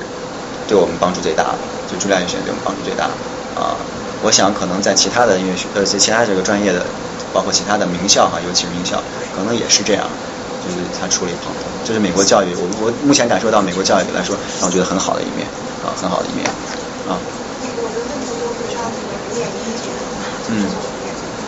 就是说我我就是刚才您讲到说，比如说在微信这个事情，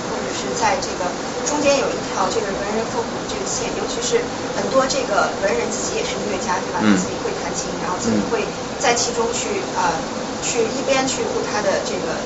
呃道理或者禅理，或者把他自己的思想结合在去进去。一方面他也是很好的音乐家，他自己也会对这个感兴趣。但是我们看到，比如说像明清时代以后，感觉上就是呃器乐演奏还有这个表演这一方面。会在这个阶阶层上往下掉落，就是说他是专门一个阶层，但这个阶层没有受到那么高的尊重。我就是不知道，比如说我们看这个《红楼梦》啊，看《金瓶梅》啊，里面的这些这个，就是比如说宁官、韶官、要官、偶官，他们都是作为物品被买卖的，都是作为一小一小部分这个生活并不是那么好的这个境况的这个群体存在，是吧？就是说，什么时候这个东西开始衰？什么时候开始分化？什么时候演奏家他自己不是作曲人，或者说这个士大夫的趣味把和他整整个去操作这个东西相分离？其实这个，那个您说那个分，您说的是两个问题，我觉得，第一个问题是，呃。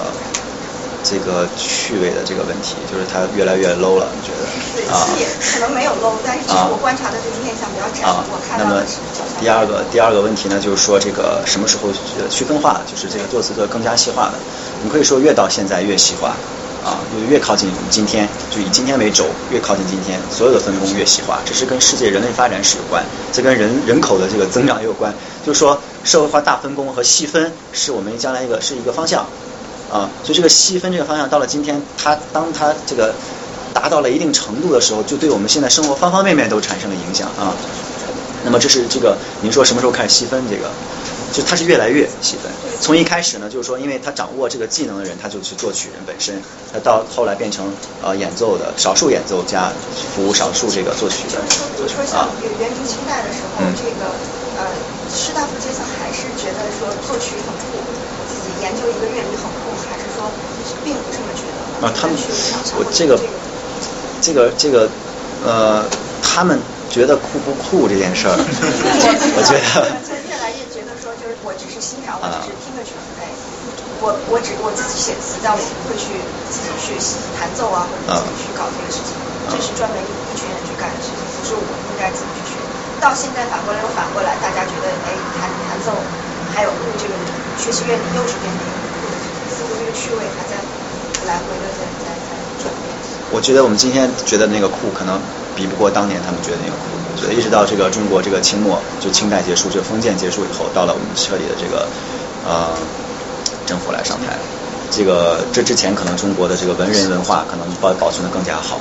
啊，中国的文人精神、人文精神可能被保存的更好。到现在为止，反而我觉得稍微要弱一些，其实啊，需要弱一些，这是第一个。第二，您说到这个。呃，细分那个就是，我觉得根据时间的发展啊，它就越来越细分工了。它不是说因为，它不是因为我的这个趣味啊和我的这个审美变了，它是因为呢，我们大家越来越专业了。它它就通过，因为过去呢，它音乐和这个文化结合，它比较简单，音乐可能就是很很很简单的形式，比如弹拨就几个音啊，五个音、六个音啊这样的啊，比较简单比较好。那么它随着这个各种艺术形式的这个发展越来越细啊，水准越来越高，它就可能需要你掌握一某门技能，那个难度就越来越强。所以到就一直到今天就是这样啊，所以今天为什么会细化？因为它就更加专业化了啊，各个各个工种、各个行当都专业化，一直到现在好莱坞音乐，好莱坞我们就听到比如霍比特这个音乐，比如听到这个，它不是一个人的，它大概是几十个人写出来的。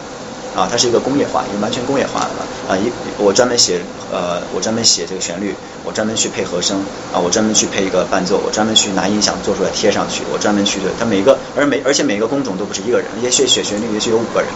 啊啊，配这个配成乐队的，就把这个乐器都加起来可能有十个人这样，所以它就大概有可能是一个工作有几十个人，那个分工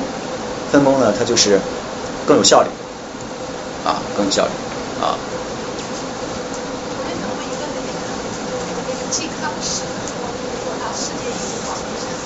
对。但现在不是也有广东是他的广陵散呀。现在他为什么又说只有说金刚死了以后，这广陵散就本来要失传了？哦。我发现了挖的是。是啊。是《笑傲江湖》里面讲。是那个就是金刚被广陵散，这是一个概念的一个。哎，第二个就是说，为什么唐诗宋词后面那个曲，到底是什么样子？有的就是。啊，我们现在没有记载，这挺遗憾的。就是唐诗宋词那个曲到底是唱成什么样，我们现在不太知道。啊，这是没有，因为没有完全没谱子。啊，完全没有谱子记载。那上次那个小的音乐会不是有人在唱？那是聂小刚写的呀。啊，他对啊，啊，那他自己写的，对对对。啊。陈先生你好，我想问个问题，就是很感谢你刚刚给我们讲了呃中国古代就是音乐史上一些比较里程碑的作品。那么你觉得近代中国在融合了西方交响乐的元素以后，有没有什么比较让就是我们值得骄傲的作品？嗯嗯嗯嗯。呃，我先回答这个问题啊，那个当然有了啊，当然有了。所以为什么我刚跟大家说，如果有机会的话，或者大家也许回去自己看，叫《惊雷》啊，这个这是一个纪录片，就是这批人还是很很厉害，厉害。就是我们现在看，即便我们就说他们当年啊，谭盾。呃，曲晓松、郭文景、刘索拉、陈其刚、呃，叶小刚、呃，陈怡、周龙，是吧？这些人都是在中国现在在世世界范围内最活跃的。他们这是中国最最最最集中的一批人，运用西方的交响乐的这样的手法，然后结合了自己不同的这个艺术审呃艺术审美和这个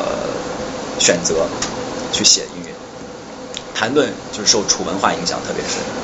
啊，就是巫文化、楚文化。啊，所以他的他的音乐当中就有一股鬼气，啊，就一股灵气。所以他写了好多，比如鬼戏，啊，比如射火，啊，不射火功，就比如说这个写这个，呃，包括写地图，啊，他是这个穿穿中国中原的那个地图，啊，包括，他现在就更发展的更多了，他就从他那个他老家那个湘西啊那些地方走出来，他现在变成这个叫做原生态呃音乐，就比如说纸乐、土乐、呃水乐，是吧？这些。那么，这是这是谭盾。那么，啊，郭文景呢，就是受巴文化，啊，所以有人形容郭文景，就是从大山里走来，从大水里走来，就是这样，他是这个山水，就是巴巴蜀文化，啊，这跟这个谭盾有很强对比。那么他呢，更加的野蛮，他的音乐更加野蛮，更加原始的张力，啊，更加有这种啊重庆人的这种呃山人的这种这种这种这种这种戏剧性啊。那么这是郭文景音乐，这个那么那么叶小刚的音乐呢，就是都市音乐，啊，都市文化，他上海人，啊，父亲是香港当年最红极一时的第一批的作曲，这个电影音乐作曲家，啊，那么但都市文化非常他非常好的这个音乐修养和音乐西方音乐的这个基础，啊，那么最近的几年的叶小叶小刚先生呢，他就是这个情有独钟呢，是中国的这个古典文学。所以他为中国的古典诗词写了一系列的非常棒的作品。那起开篇第一个就是这个《大地之歌》，啊，《大地之歌》用了他对比，我今天想给大家一会儿给大家听一个，就是他马勒在大概一百多年前写了一个《大地之歌》，用的是呢第二手的材料翻译的中国的唐诗，好像是从俄文还是法文翻译成的德文啊翻过来的，就是把中国的唐诗翻过来。当时出了一本集子，大概比如有啊，大概当里里面有李白的诗。啊，王维的诗、钱起的诗、孟浩然的诗，差不多这几个人的诗歌。那么他用的是完全用的是自己对于那个呃自己的理解。那么可能他想表达中国的东西，远东的文化的影响，他也很呃很少。他想表达，他更多的表达自己的人文情怀。那叶小刚先生呢，他就跟他完全用一样的一样的诗词，那么表达的是中国古代传统的人文思想、人文情怀。那么啊，那么他又为了这个呃福建岭南地区写了岭南。岭南四首啊，用的就是“日啖梨枝三百颗，不辞临不辞长作岭南人”这些诗啊。然后呢，他又为了这个写了一个叫《临安七部》，就是给杭州一带的那个杭州一带的诗词，就尤其是比如说，他用了好多李叔同的诗，近代诗啊啊，用好多。所以他就最近写了好多这些东西啊。所以他最近情有独钟，这个这是叶小刚先生。那么刘索拉，刘索拉呢？刘索拉这个，他由于他那个先天的那个。条件的比较优越啊，他先天的这个条件比较优越，所以这个人生来叛逆啊，这人生来叛逆，因为他其实他的他的出道他的红是因为一部小说嘛，就是你别无选择，在八十年代红极一时啊，拿了当年的中篇小说奖，对吧？那当然说从此他就在文学上出道。那么，呃，他的音乐呢，就是后来他就到了美国住了，好像是住了。八年啊，伦敦住了十年，好像是，就是他这个世界音乐、世界文化对他影响就很大。就他一直找不到他自己的音乐语言，在中国，他但是他跟我说的是他找不到啊音乐语言。然后他就到了美国，他发现就被这儿的那个 blues、蓝调、爵士乐迷住了，尤其是自由爵士，就 free jazz。他就把这个自由爵士这种精神结合了中国民间的那些唱法，比如说那个他是西北人，所以是西北人，所以他就把西北那些唱法，哎和那个特殊的声音，比如说他有好多作品，比如感激啊。什么这种什么非常有意思，我们就可以回去，大家可以回去找他的刘索拉的资料啊，这是刘索拉的音乐选择。那么呃，徐晓松呢，就是从哪儿选呢？徐晓松这个人，他就是从中国的传统的禅宗、道家这些思想当中选，所以他的音乐当中常常很长时间没有音啊，就是他梆响一下，然后就是这样，就没有音。然后这是徐晓松先生他的他的作品，他是从他他他他是他本身是这个。他早期音乐一开始还是有音的啊，他是从他的这个，他是呃广西啊还是哪人？就是那个西南西南西南老家是西南的啊，所以他是有山文化，大山里面那种文化的东西啊。那么他越来越这个人越来越超脱，到现在他音也没有，好像就不作曲了基本上，然后就潜心的去研究禅学，就是最近来我知道他的动向是这样的。然后呢？但是他有一套他自己有一套非常完完善的理论。如果他哪哪哪天到到纽约，我就把他请来给大家讲一次他那个思想上的东西啊，很有意思。他有一套他完完备的理论啊，禅宗的音乐的理论啊。那么这是乔晓松先生。那么陈其刚先生呢，就是说他是留法，长期留法啊，长期留法。他是我不知道大家知道梅西安啊，是法国的一个近代的一个非常著名的一个音乐家啊，现代派的一个大师啊，他是他的一个也比较关门弟子，好像他说是关门弟子，上了几节课这样。然后呢，他就受法国的呃影响特别深。法国音乐的魅力主要在哪儿？在于它的配器啊，非常非常细致。法国人呢就是这样，对吧？他对色彩的感觉，法国人天生对于色彩的感觉，对于那个配，对于那个那个细节那个描绘是非常到位。法国音乐的文化的特点，包括法国，因为法国历法国文化从这个二世纪就开始占主导了嘛，就十九世纪二十世纪开始占主导，就他们的尤其印象派开始，世界中心就在那儿，在巴黎，对吧？所以他们就。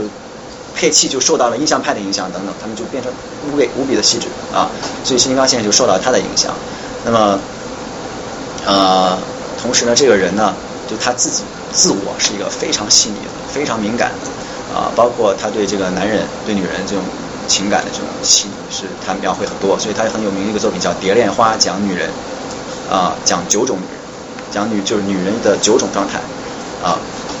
天真可爱，什么歇斯底里啊，之类的，就是就刚才刚才，这是这是陈金刚先生啊，就大概是，这是中国当代，就是他们这一批人啊。当然我还有还有陈一先生、周龙先生，那个他们都在美国，现在在美国非常非常非常非常红。啊，周龙先生是去年前年吧，刚拿了普利策奖，他的歌剧啊拿了普利策奖。那么陈老师也是获奖无数啊，也是获奖无数。然后尤其他对这个中美教育起到的这个连接和这个作用非常大。这是这批人对中国当代艺术的影响非常非常大，非常重啊。然后呢，他们对于这个美国人，就是海外对中国文化的了解，他们是非常重的一批人啊啊，他们是非常强烈的一批人，就是中国当代啊。上周我有一个问题，你刚才讲了一个关于现代工业化对于这个一些大家在分工，就是这个进行音乐、电影方面的一个新的一个变化。嗯。然后另外一块你又讲了。其实，在汉朝，其实当时一个舞蹈和这个音乐本身之间的一个关系。嗯。那你看这个在现代社会中，就对于中国而言，因为你刚才肯定我觉得有点像学院派和这个西方和这个中国，就是文人雅士这个比较思想上的层面提高的。那你像对于比如说杨丽萍的最近的这个孔雀和她之前的云南印象，她的这种来自于民间的自然的这种理解和舞蹈之间的关系。另外还有一个最近的。或者前一段时间比较火的像欧美啊和美国，他们对于这种一个西方和中国一种非常在一个在一个比较特别的一个结合点上产生的一种创新，在他们来看创新的一个和大家一个交互这么一个方面的一个一个观察。我觉得呃，您说到那个杨丽萍老师的那个孔雀舞对吧？他包括他后来做的云南印象，我觉得。他其实是中国民族民间文化啊，中国民族民间艺术，他提取出来的。比如他的那个形体、形态、肢体等等，就是都是从民间来的。也就是说，什么意思呢？就是说，是已经有了啊，已经有了。他是一个特别特别好的一个收集者和一个整理者，然后也是一个特别好的一个诠释者，就是表达者、表演者。啊，但这个文化本身没有文化本身非常好，那么他自己又水平很高，所以我觉得这个顺理成章的，就是说这个他的这个成功，这个孔雀舞的成功证明了什么？其实是从一个角度去说明中国文化它本身的那个可塑性啊，还有本身那个还对被当代太多人给忘掉了这些东西啊，这个。不好意思问一下，因为他之前的话确实因为孔雀就完全模仿自然。最近的话写了一个新的剧，就好像说他一个收山之作，就叫做孔雀，他是第一次引入现代文化元素在里面。嗯，就是，反正我的意思就是说，他可能也是在就是跟这个现代的一些结合，嗯，又非常非常就是在意这个，就像您刚才所说的那样子，从自然中的一个理解，他是一个他的理解上的一个复原也好，或者是一个一个升华也好，嗯，但就我的意思就是说，这个现代的这种结合，就除了刚才这种呃电影这方面的这种呃，就是这个工业化这种方式，嗯，就其他的其他的这种，就跟音乐结合，其他领域的，嗯。老罗和那个龚琳娜，我觉得跟那个呃杨先生这个还是两码事儿，就是他还不太一样。杨先生他这个说山之作呢，他结合现代舞呢，这个这个招啊，或者说这种做法不新鲜，就是说他是一个非常有很多人在这么做。那么就所以说，其实艺术是什么呢？就是还是质量高的比较重要，就是还是这样，就是它它可以和任何任何的东西结合，只要你这个。道理是很充分，理由很充分，就让大家觉得你这个互相的这个结合是有原因和有必要的啊，让大家感觉到这个。那么具体什么什么和什么和什么的结合，让大家会觉得有必要呢？那就是靠这个艺术家本身的天生的这种感觉和他自己的学识啊。我觉得他主要是这个。那您刚刚最后说的那个那个龚琳娜和那个老罗，这个第一，其实我为什么刚提到索拉呢？就是说他我们在他身上可以看到很多很多刘索拉的痕迹。啊，很多很多的色彩是痕迹，就他把那个人生啊运用到极限啊，然后呢结合一些中国的元素啊，结合中国元素，就我们从那个这个索拉要如果这么来比的话，索拉大概比他早大概二三十年在做这样的事儿，而而且做得非常好。那么今天为什么龚琳娜红了呢？有太多太多偶然因素，对吧？比如说商业因素，对吧？比如说大家猎奇的心态，对吧？呃，不是说很多人把它当艺术在看待，我觉得啊，还是猎奇觉得他自己比较怪，比较他的行为动作。表情啊，或者这个音乐本身啊比较怪啊，但大家是不是真的能理解这个他那个音乐本身在音乐当中这个的那个呃文化内涵，这个还不见得啊。再有一个呢，他音乐背后到底有多少真正的那种文化内涵，也我们我我我比较保留这一点啊，我比较保留。那么呃，我自己觉得呢，就是说啊音乐。历史音乐史发展到现在啊，各种文化都是这个各路诸侯都在都在大家都在厮杀是吧？都在大家比拼，所以其实有一个就是没有技术没有艺术。我们现在看那个西方文化，为什么感觉在目前这个短时期的时期内好像压到了西风，压倒东风啊？为什么我们受到他们影响那么大？因为他们的技术要更好，实际上啊，尤其是他们对新技术的运用。比如说，为什么说我们这个好莱坞的这个电影为什么就比中国电影要好看？有的时候要这么说，对吧？我们自己去好莱坞看看他们拍电影的那个技术手法，还有他们对那个设备的运用，对吧？还有他们对无限新机器、新技术那种探索那种精神，跟中国现在很多这个电影人比还不太一样，不太一样。就说从技术上我们还是落后，啊，还是落后的。就没有技术，没有艺术，这其实是一个啊，我自己觉得是个真理。就说它这个技术还包括你拍摄的手法。啊，包括包括到你真正的你的修为，中国什么？中国你学多少你就可以出来拍电影，对吧？你看看西方去去去，他们这个要怎么培养一个导演？啊，怎么培养一个导演，对吧？这个很多东西，包括艺术这个东西，它不是靠感觉的，它不是靠感觉，就是它可以，你可以靠感觉去理解它，但你不可能靠感觉去创造它。这个你必须要有一个非常好的一个技术，把你的感觉给诠释出来，就跟写书是一样的。大家都发现，大家现在有的微信，但每个人都在上面去撇、去垒字儿，是吧？大家为什么很多觉得垒的？很多东西就没法没法看的，好多人现在去假借古古文之名去写一些现代的看不懂的那种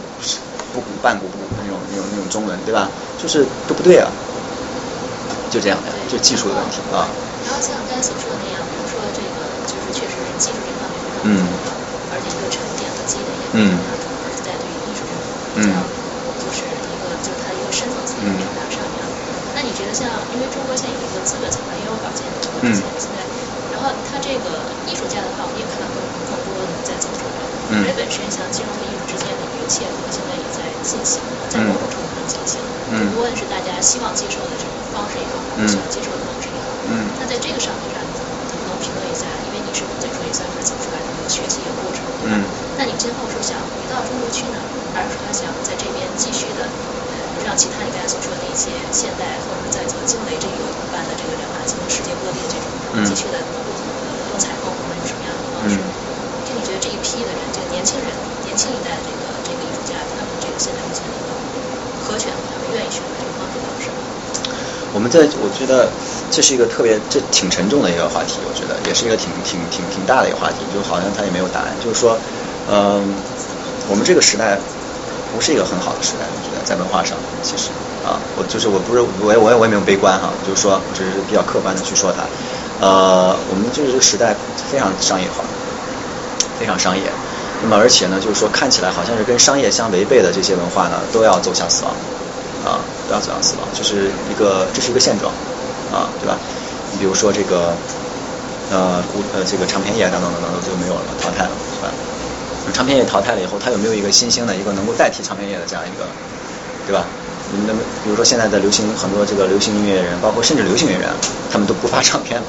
也就是说，他们发歌也许不是二手，是二手那么发了，也许就单发个单曲在网络上炒一炒，就这样变成这样。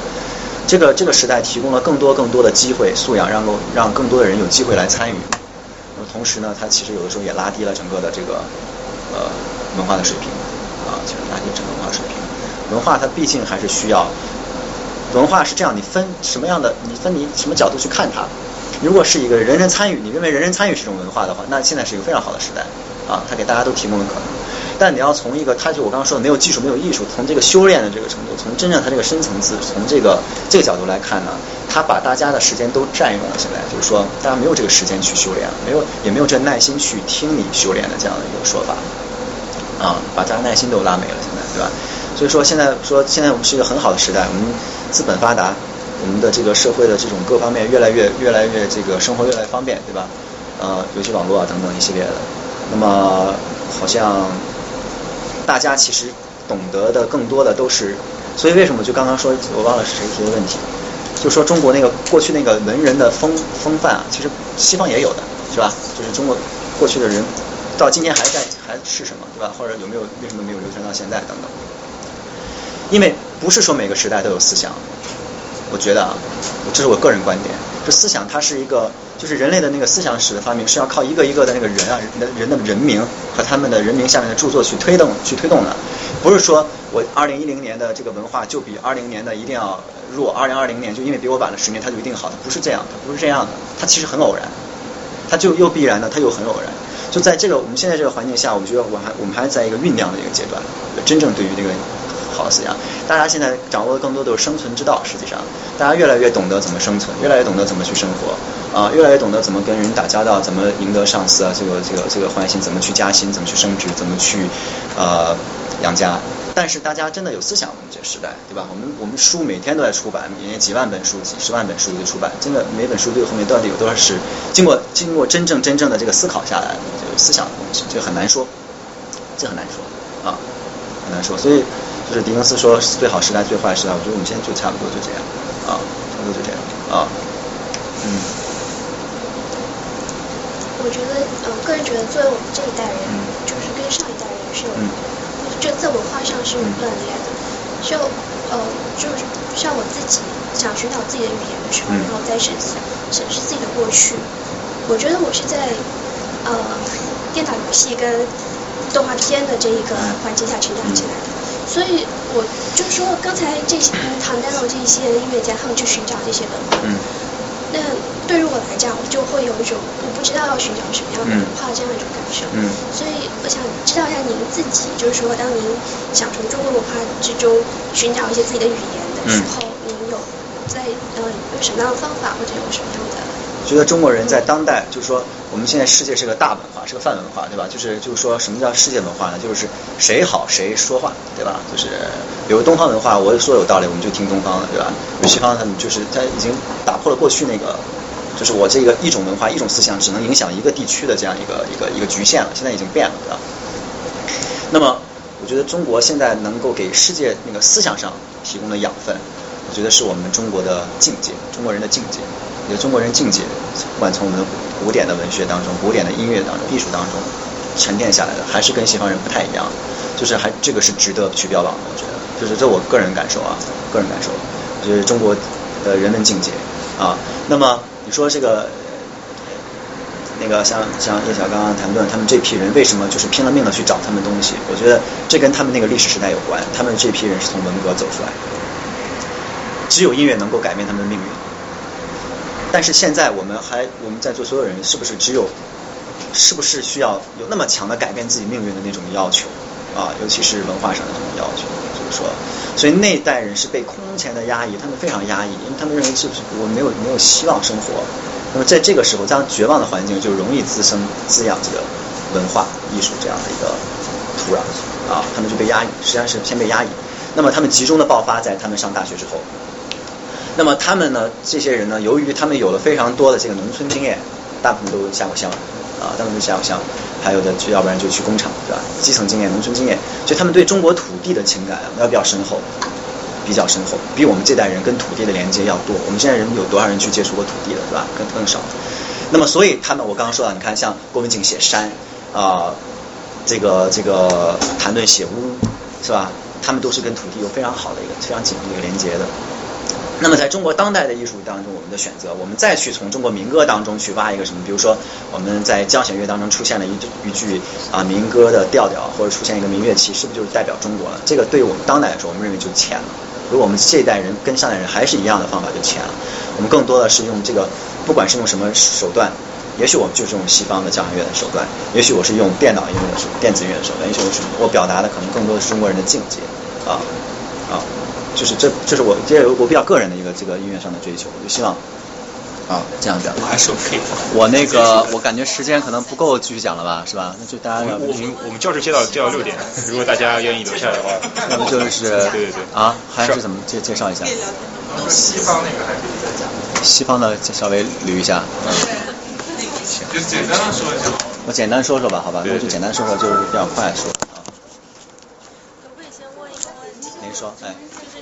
前面提到，您说就是中国现在可能领先于西方其他国家的这个音乐方面，你说这个境界，你说我们可以就是境界这东西，中国人可以标榜。我就想说，能不能说具体一点境界，这个您指的是什么？因为我觉得像现在社会就娱乐至上，精明文化，就说我觉得境界到底在哪里？比如中国的那个禅禅宗当中的那个自我的修行啊，比如说这个呃这个。忘了词了，这个这个这个叫什么？那就给我们的禅意啊，就中国对这种境界的讲究啊。然后那个我们有那个，其实就是中国思想史上就是其实特别光辉的几次啊。最光辉的第一次就是百家嘛，百家争鸣那会儿嘛，就是呃法家、道家啊、儒家，儒家是帮助了帮助了那个封建的统治嘛，然后道家是帮助了中国人。说实话，中国要没有道家呀。可能就是大家就很多文人活不下去了啊，道家就道一道非常道，讲究这个超脱的这个东西，可能这个救了中国后世很多，而且这个道家的思想影响了很多很多中国人们的创创作，比如道家思想，就中国百这个诸子百家思想，现在先秦思想，我们现在拿到今天来还是可以为今天所用。你包括那个习近平一直在推那个中国中，其实就是法家思想，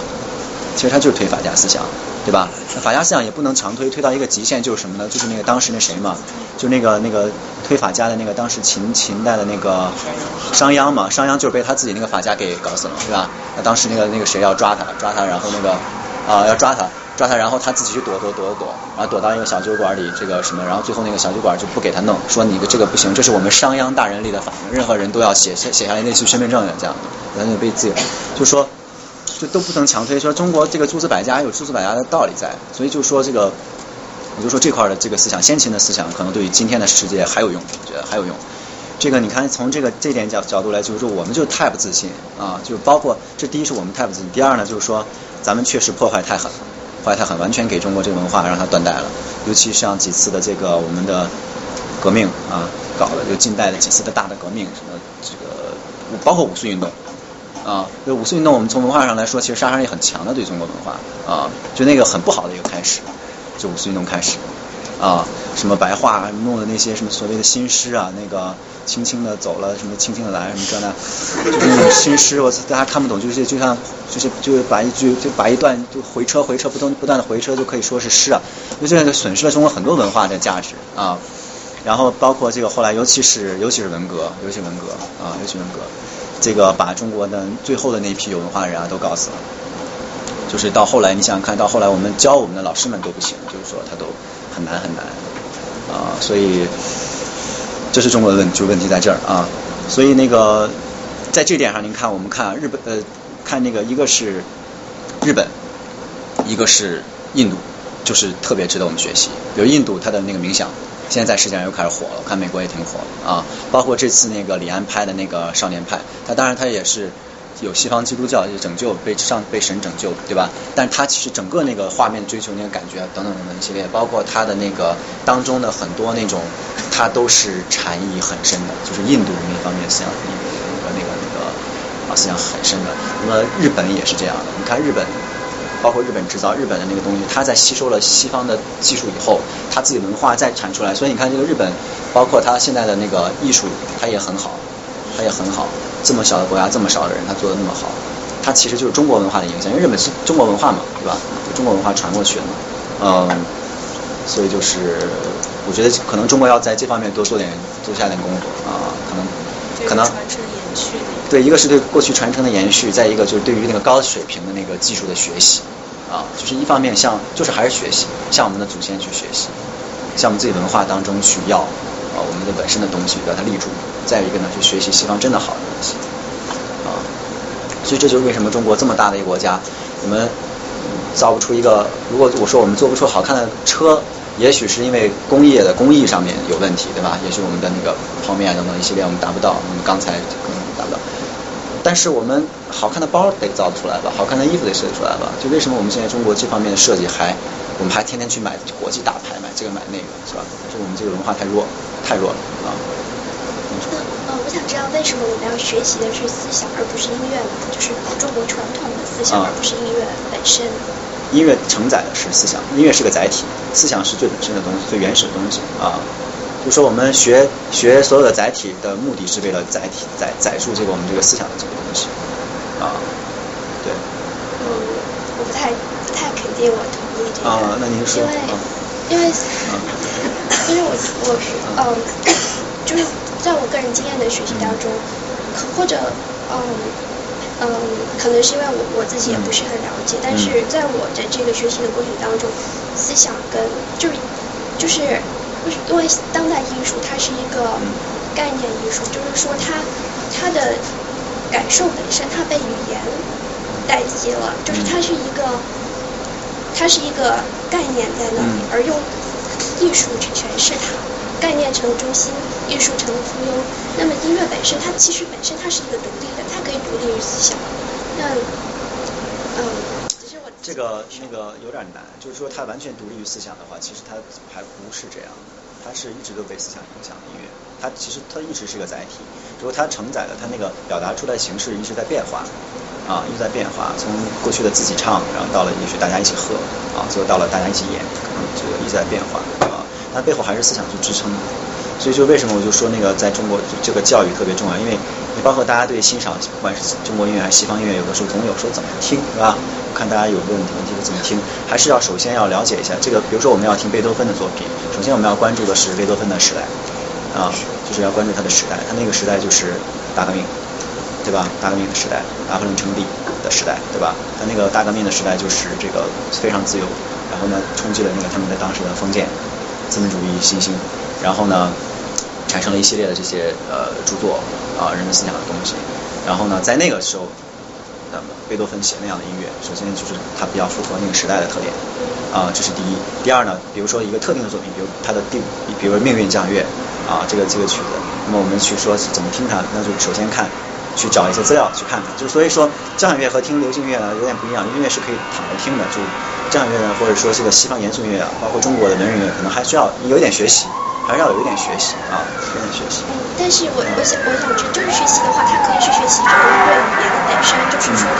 这个音乐你怎么去听它，可是这个学习这个音乐本身的这个背景，这这是是是应该是两个方面的事情。这都是需要去了解的，就是说你把这些东西都综合了以后，你可能就对它有一个很立体的一个感受啊，那么就会，它首先这个音乐把你带入到那个时代。把你把把你带入到那个作曲家本身那个创作那个状态当中去，然后呢，作曲家他为什么选择这种技术的创作？如果你有一点了解的话，对吧？呃，那么所以听音乐呢，就听四个嘛，对吧？那么一个呢就是呃结构啊，一个呢就是这个配器，就是乐队的效果啊，它一直在变化。一个是和声，就是纵向语言的，它这这几个音的和和弦的一个结合和那几个音和弦的结合，它是一直在区别，一直在演化，一直在推进。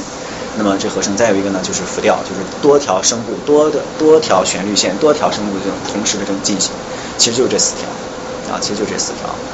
啊，就是和声、曲式，呃，就是结构，呃，配器和这个和复调，实际上就这样。你把这些东西，这是从技术的角度去看啊，那么再结合着这个啊，这音乐本身呢，你对它的背景的了解和它那个时代的了解，作家本身了解，可能你就会感有感觉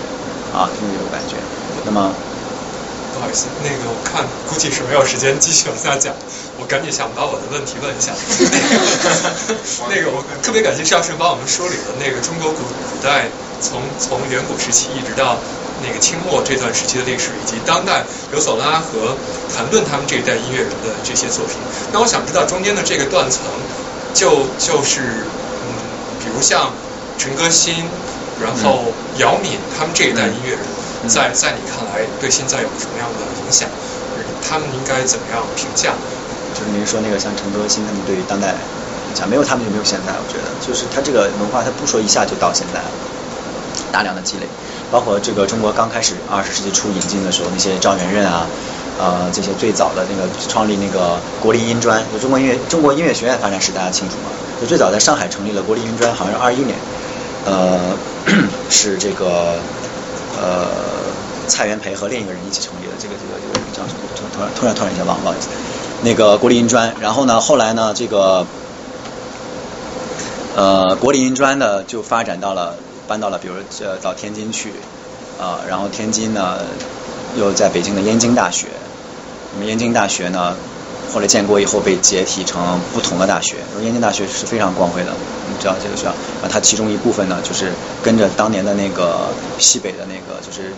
呃咱们党的这个当年在西北有一个学校叫不是鲁艺吧，就之类的啊，反正他们就结合起来成了现在的中央院学院。然后燕京大学的好像是他们的哲学系成立了，成了什么人大是吧？反正燕京大学分分出了这个各个各个各个系，先成立现在各种大学，什么正呃上海别乱说了，反正城里很多大，家可以去看，非常光辉。我那天看了，我震了啊。大概这样，包括中央美院什么都是从那个前面出来的啊。就是这个。那么当代当时的赵元任，呃，当时的这些很多的那个黄自、冼星海，没有这些人就没有中国当代的这个啊，当代的这个这个这些人的创作，因为都从他们那来的，因为他们等于是在做实验，就他们第一批，他们就刚开始从他们那个角度开始想，怎么样把西方的东西，师夷长技质疑嘛，怎么把西方的好的东西拿来。我把我自己东西填进去，形成一个新的能符合我们的听觉习惯，所以他们当时做了很多这种尝试，有成功的，有不那么成功的，有比较幼稚、比较原始，但是这些都是一个最宝贵的一个初级资料，初级资料提供直接提供给了像小刚他们这代人，哎，所以他们在从那个基础基础之上再往上去发展，哎，就形成他们自己的不同的风格，啊，形成自己的风格，就到今天。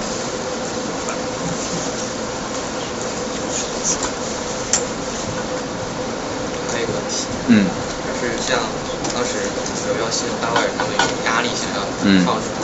那么法国人自己的音乐，相比于那个时代，很多法国人都听德国音乐，不知道中国的作曲家有没有？那您是指？没明白。您是想要让中国的去有一些脱颖而出的中国特色，而不是现在在中国比较正规的音乐上面，基本上还是西方那一套。嗯。对，都有一直在做这件事儿，啊，一直在做，就是说，你说就是中国自己的音乐嘛，一直在做，包括中国那个搞了一个民乐队嘛，是吧？这个是照搬西洋的交响乐形式嘛，是当年那个陈建阳他们那批人搞的，就是这个，是不陈建阳，可能比他更老一点啊。这个呃，把民乐分成了像这个前面有前面，比如说这是小提琴，它就前面放的是二胡嘛，是吧？然后中提琴呢，它用的是中胡，呃，然后呢，这个大提琴呢，它实在没有了，它就可能就是大提琴。然后呢，这个大提琴和贝斯用的是大提琴和贝斯。然后呢，之前代替了这个代替了小号，咱用的是唢呐，对吧？代替了这个呃呃竹呃长笛，咱们用的是竹笛，就是反正就是弄。而那个打击乐呢，用的是民打，原来是就比如说是西洋打击乐是这些马林巴呃鼓这个这个定音鼓啊等等颤音琴等等，他们就用的是这些东西啊，就是我们套班。操办了一套这个东西，这套东西也挺奇葩的，说实话，挺 挺，我觉得也挺好，但是就是说，造成了另一种完全不同的一个效果。听出来这个星球还可以有这种声音的，就是说，呃，但是呢，它有一个问题，就是它很不够科学，你知道吗？很不够科学，为什么呢？因为那个唢呐一出，谁与争锋啊，你知道吗？是就是下面五十几把二胡在那拉，就听不见了，是这样啊。所以呢，它这个不是它本身，它不是这个这些乐器不是给这个。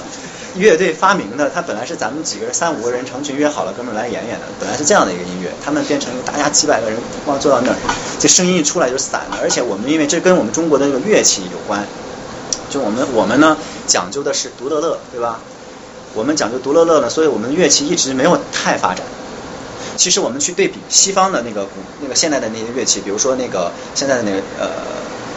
尤其是他们的木管，比如说他们大管啊，比如说他们的这个。呃，场地以前他们都是竹，都是竹子做的，也都木头，也都木质的。就一开始那个声跟咱们是差不多的，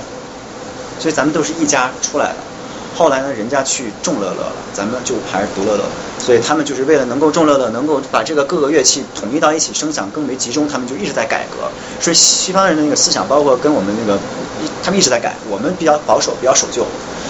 爷爷。我们比较认为的是爷爷的那个味道，如果能够还是我的味道，应该是很光荣的一件事，你知道这个跟他们不太一样，他们是觉得爷爷那个味道当中有的不对的，我们要改掉的，知道所以这是他们一直在改革，包括他们的工业的东西，工业的所有的新的技术用在他们乐器上很多。比如说，他们为了让小号的那个啊更灵活，他们就加了活塞键。啊，活塞键的产生应该跟近代工业都有关的，对吧？那么又加了活塞键。那么，比如他们要需要圆号，因为圆号它的发声面呢，它一圈一圈一圈一圈很长很长，以前很大的一个乐器。它为了这个解决它的问题呢，就把这个圈啊，它因为工业化，它制造工艺它变得更加发达了嘛，它就可以把它融在这个一个这个里面，所以它圆号里面是一圈一圈。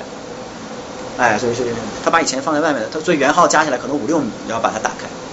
是很长的一个乐器。哎，所以中国这方面咱们没有。我们现在就是最多就是从什么牛皮变成蛇皮了，是吧？大概就这样。那么这个中国乐器一直都还保持丝竹的，保持这种天性，保持天然。但这个跟东方文化是有关，是有关的。就是我们认为这个意境更重要。就是说，除了像在乐器和声色方面，对，跟西方有区别开来之外，不知道在流派啊、理念方面是不是？对，我们就认为意境更重要嘛。我就刚刚就说到这个，就是说，嗯。包括跟中国的文字一样，对吧？中国文字写的话，这个包括中国的国画都是这样，都讲究的是意境啊，一个线条，就是这就是所有的，对吧？这是所有东西，浓墨重彩。然后，那中国国画的欣赏是什么？就是说是呃，书能跑马，密不透风，是吧？就是这我这一笔下去，那个那个大家怎么去看那个中国字儿，对吧？它这个它就是在比如说有的时候它像很黑很黑很浓的一笔，对吧？比较密不透风的那种感觉。那么它当中又可以跑到千军万马，就在这个字儿，这其实其实这种诠释这种说法本身就很中国，西方人不懂，你要说说能跑马，运不通都不懂，对吧？这是我们就中西方的东东方和西方的两个完全不同的那个感觉，所以我们的音乐也是这个音这个那个弓弦一张，那个那个那个那个轻那个那个提手轻弹一下，梆一声，你就觉得这里面是很多故事在里面，西方他们没有这种东西。啊，他没有这种东西啊，他们是比较辩证的，说实话，他们是比较辩证的思想。所以他们西方艺术到后来一直发展到，包括他们的那个结构，从最早的那种结构到后来的那个奏鸣曲式，是吧？这个曲式的发展，他们都是什么呢？秉承的就是辩证，他们就有一个东西放在这儿啊，一个主题放在这儿，第二个主题呢放在这儿，这两个主题交织的去打啊，包括它调性的对比，包括它所有的这个音高组织材料的这个对比，和声的这个发展。它都是造成各种各样不同紧张度的这种对比，这个在中国的音乐当中，这个我们不是这么诠释，不是这么想，啊，不是这么想，对。你好，我想问一下，刚刚你说的那个中国的、独乐乐的，好像像现在讲的中国音乐都是那种慢慢独乐乐的，但是里面有一支是，比如说是那种宫廷乐，它有那种大的编排，啊，那那那一支是怎么发展的？不是呃，你说那个就是，比如说中国以前也有对那种宫廷乐里面是吧？他也不是一个人，他就一直在宫廷当中，对他一直留到他一直到清代，包括那皇帝登基大典，包括这个皇帝家的那个那个或者这个王侯将相家的婚丧嫁娶，就包括祭天祭祀活动，他一直在这个，他一直留在这儿。他为什么就感觉有点，就是我们现在来研究的话，看有点非主流？是说，他其实共党话来说的好像是脱离了群众，然后就没有发展，没有生存，是这个原因吗？因为呃，也不是没有发展，他们一直在发展。就是说，因为中国过过去那个士人阶级，这个这个统治阶级和老百姓嘛，他们是分开的嘛，对吧？这个灯不入侯门嘛，是吧？侯门深似海，就这样啊，就这样。所以他们那批那个文化，他们不走出去。当然，他们多少会被民间文化，包括宫廷的那个审美和民间审美，多少会交叉影响，多少会交叉影响。但他们那个形式啊。它是分开的，一直分开，因为你想看那么多人，可能只有皇家能够雇得起，啊，那么雇得起长期的乐师，常年的在身边儿，啊，可能更多的这个呃民间的这个东西还没有这个能力，啊，没有这个经济条件。他算不算中国的这个乐？跟那个西方这个相比？可能可以这么说吧，但是还是概念还不一样啊，就是最好我们不说它是交响乐啊什么之类的啊，因为交响交响它是有它的它到了新方，它有它的它的出处。啊，中国没有这种概念啊。对，我大概给大家简单的梳理一下这个西方的这个，我就不看，我也不看，我就我就大概说了吧。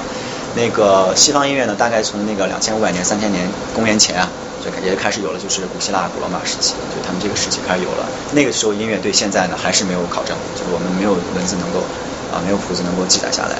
那么那个时代的音乐呢，跟中国那个时代的音乐差不多，也都是为了祭祀啊，为了这个呃。跟我们其实很像，所以我就说我们出的很像。然后他们也是人生，单线条的人生，啊，就就除了单线条以外的人生呢，其他的我们现在没有办法去太太多去考证。就是那个，然后那个，这是两千两千五百年、三千年公元前左右。后来呢，他们那会儿呢，就是出现了一批的这个，所以为什么人文主义思想对于这个音乐啊是很重？他们那会儿的那个毕达哥拉斯发发现呢，就是我们的三分损益法。啊，就是他那会儿是毕达哥拉斯定了律学，他是个数学家，其实啊，他对了律学律学的定义，所以在那个时候就有了啊，西方在那个时候就有了。那么这是他们的律学，然后呢，那个柏拉图和亚里士多德他们提出了音乐的教化学说，教化说，所以他们对于西方那会儿的音乐是很有那个很有影响力的。就他们认为呢，呃，有的音乐啊，甚至他们就是具体到的有的调性，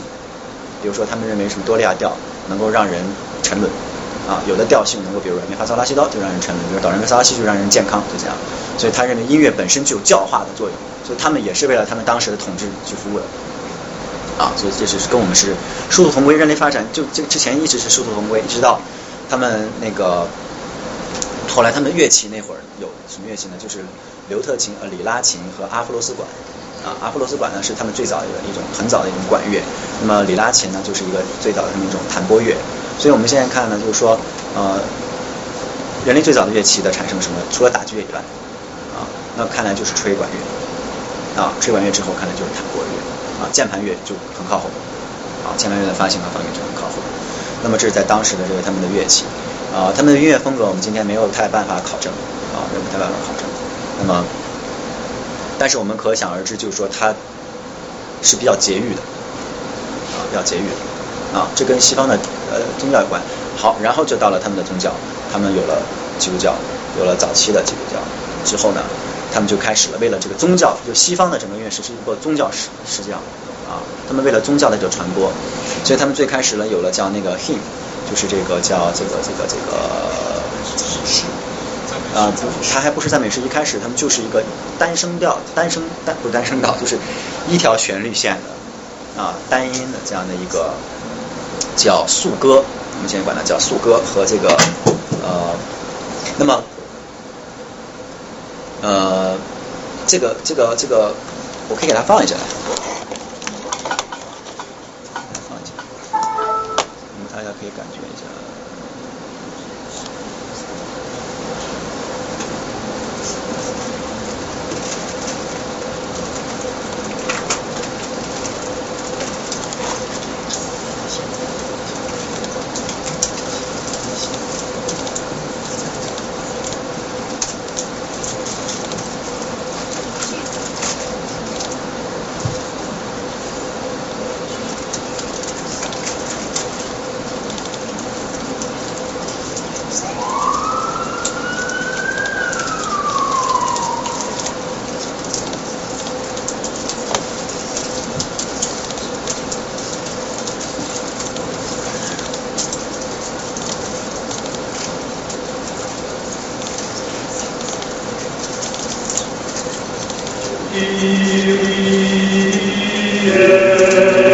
不是这个，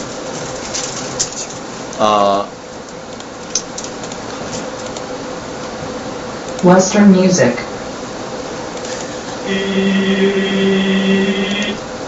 嗯，不是这个，我看看这个啊。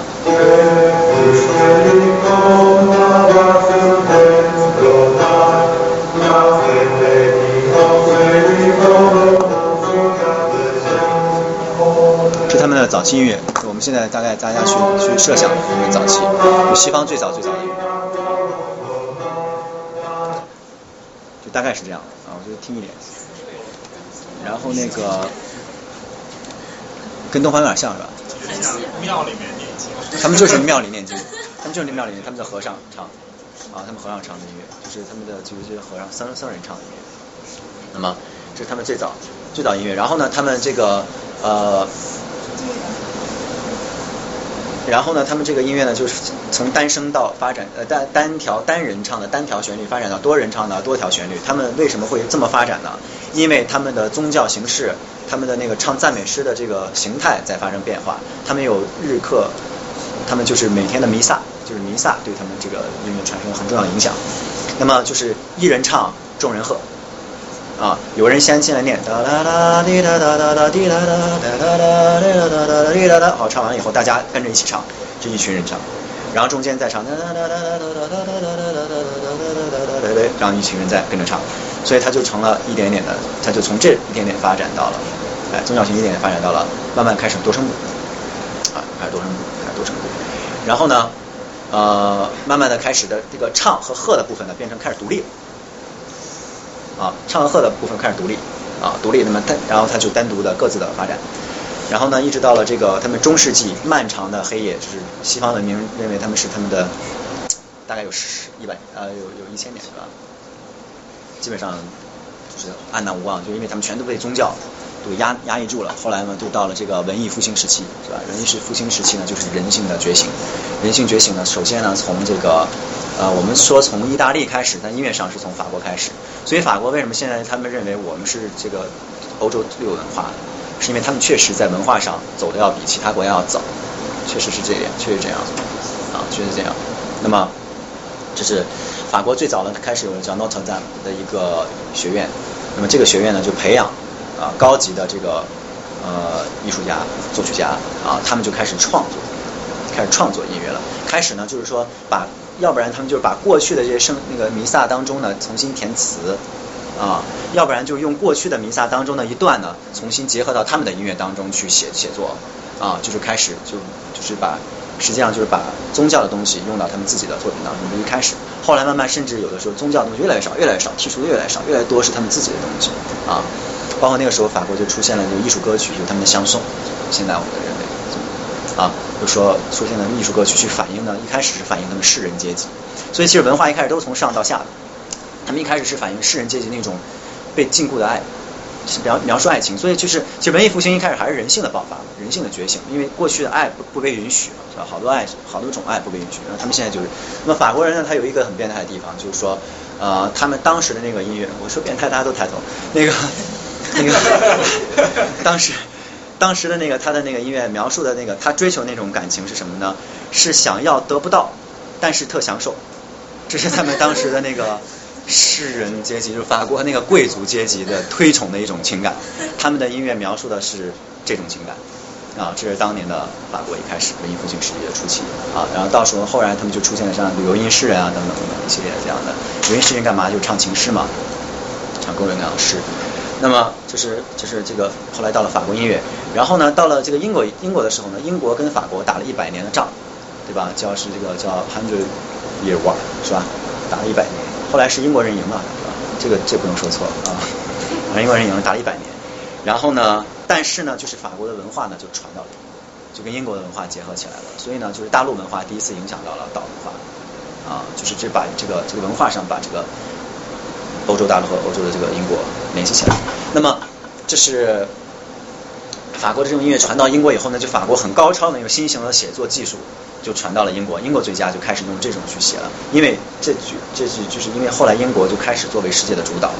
很长时间开始，所以他们就吸收了这个大陆文化啊，然后他们就结合了他们自己岛文化。同时呢，另一支呢就德国的一个特别著名，就是马丁路德改新教啊，改新教他就宗教改革。宗教改革，他认为过去的那些不行了，过去那些唱的东西不能符合我们这个宗教的东西啊，新的这个，所以他就又产生了这种新的音乐去为他的那个宗教去服务了。所以巴赫就是一个新教的作曲家啊，非常虔诚的新教作曲家啊，就是他是被马丁路德影响。那么巴赫这个人就特别好。那巴赫的生活的年代，就文艺复兴之后呢，巴赫生活的年代就是啊巴洛克时代。巴洛克时代，我们为什么现在叫巴洛克时代呢？一个是更加人性化，更加人文主义。那么第二呢，就是追求非常那个高超的那个写作技巧，它就更加精细啊。巴洛克时代，所以我们看巴洛克建筑，看巴洛克的绘画，它它更加的细致啊，同时又有激情，像那个时代巴洛克艺术讲究激情啊，讲究激情，同时又特别有激情，所以一般一般他们的那个都是在一定节奏六十拍啊，一一分钟六十拍之上啊，很少有很慢的东西。呃，这是巴洛克巴洛克文化，随着巴洛克文化的影响，就是这个时代的开启，那么。世俗音乐就开始大量的开始发展，那么尤其就是他们的这个乐器开始演化，开始不断的发展，那么就啊早期的四重奏形式在那时候就开始有了，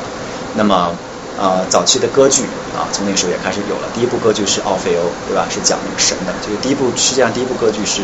奥菲欧，奥菲欧这个歌剧讲什么呢？就是一个宗教故事。啊，它其实还是一个宗教故事，就是说呢，这个奥菲欧爱上了爱上了一个一个一个一个一个女孩，然后那女孩我先忘了名。字。然后爱上了他，然后呢，这个女孩呢，后来呢，他俩很好的时候，这女孩死了，然后这奥菲欧呢就要过三道这个河去，就阴间的那个河去救这个女孩，然后呢，他就去到了那个阴间去救那女孩，把女孩呢给救了，他通过层层的关卡给她救了，救了呢，他带着那女孩一起走，但是他说你不能回头看我，你要看我你就会消失掉，啊，就会消失掉，然后呢，后来那女孩回头看了他一眼，那女孩瞬间就没了，然后奥菲欧就又很懊恼，觉得哥们白干了，是吧？然后呢？这个，然后呢？这个时候天降神兵，把奥菲欧带到天国去啊，一个皆大欢喜，一个大结局。这是欧洲这个第一部歌剧。为什么要提到呢？因为奥菲欧的这个故事和他这种悲剧和这种悲喜剧的这种形式，一直一直影响了这个欧洲的主流的歌剧的最佳。他这个故事，他变形变形，或者用甚至就用他原来的这故事，后来又很多很多啊，很多很多，包括咱们最近在那个 Met 那个大剧院演的那个 Richard Strauss，都是这个二十年代二十世纪初的这个最佳了。那么他的一个叫无影的女人，没有影子的女人，其实还是这种故事啊，很像很像，很像很像。所以他这种，他从那个时代巴洛克时期影响到和和他那什么影响了巴洛克，就其实他的宗教和民间两个的冲突，影响了巴洛克时代的文化。那么这个时候呢，他的乐器的那个随着他乐器的发展呃和诠释，他就出现了很多合奏啊、齐奏啊这种乐器，那么越来越世俗化，那么就。啊，一直到了他的古典主义时期。古典主义时期呢，最重要的就是维也纳三杰：海顿、莫扎特、贝多芬。啊，那么海顿发明了交响乐和四重奏。啊，这个交响乐的是所谓的发明，就是在基本上在他那儿定型了。就是他把过去的很多乐器的这个组合的形式，在他那儿就定型了。那么四重奏是他发明。他为什么海顿写那么多四重奏呢？因为他好像是因为他那会儿大家都为了这个宫廷服务，他们都是宫廷御用的音乐家，所以那个宫廷的人好像是周围他只有这个。给这四个人写，他有这四个乐师常在他身边，好像他总总能给他写，所以他就把这个形式变成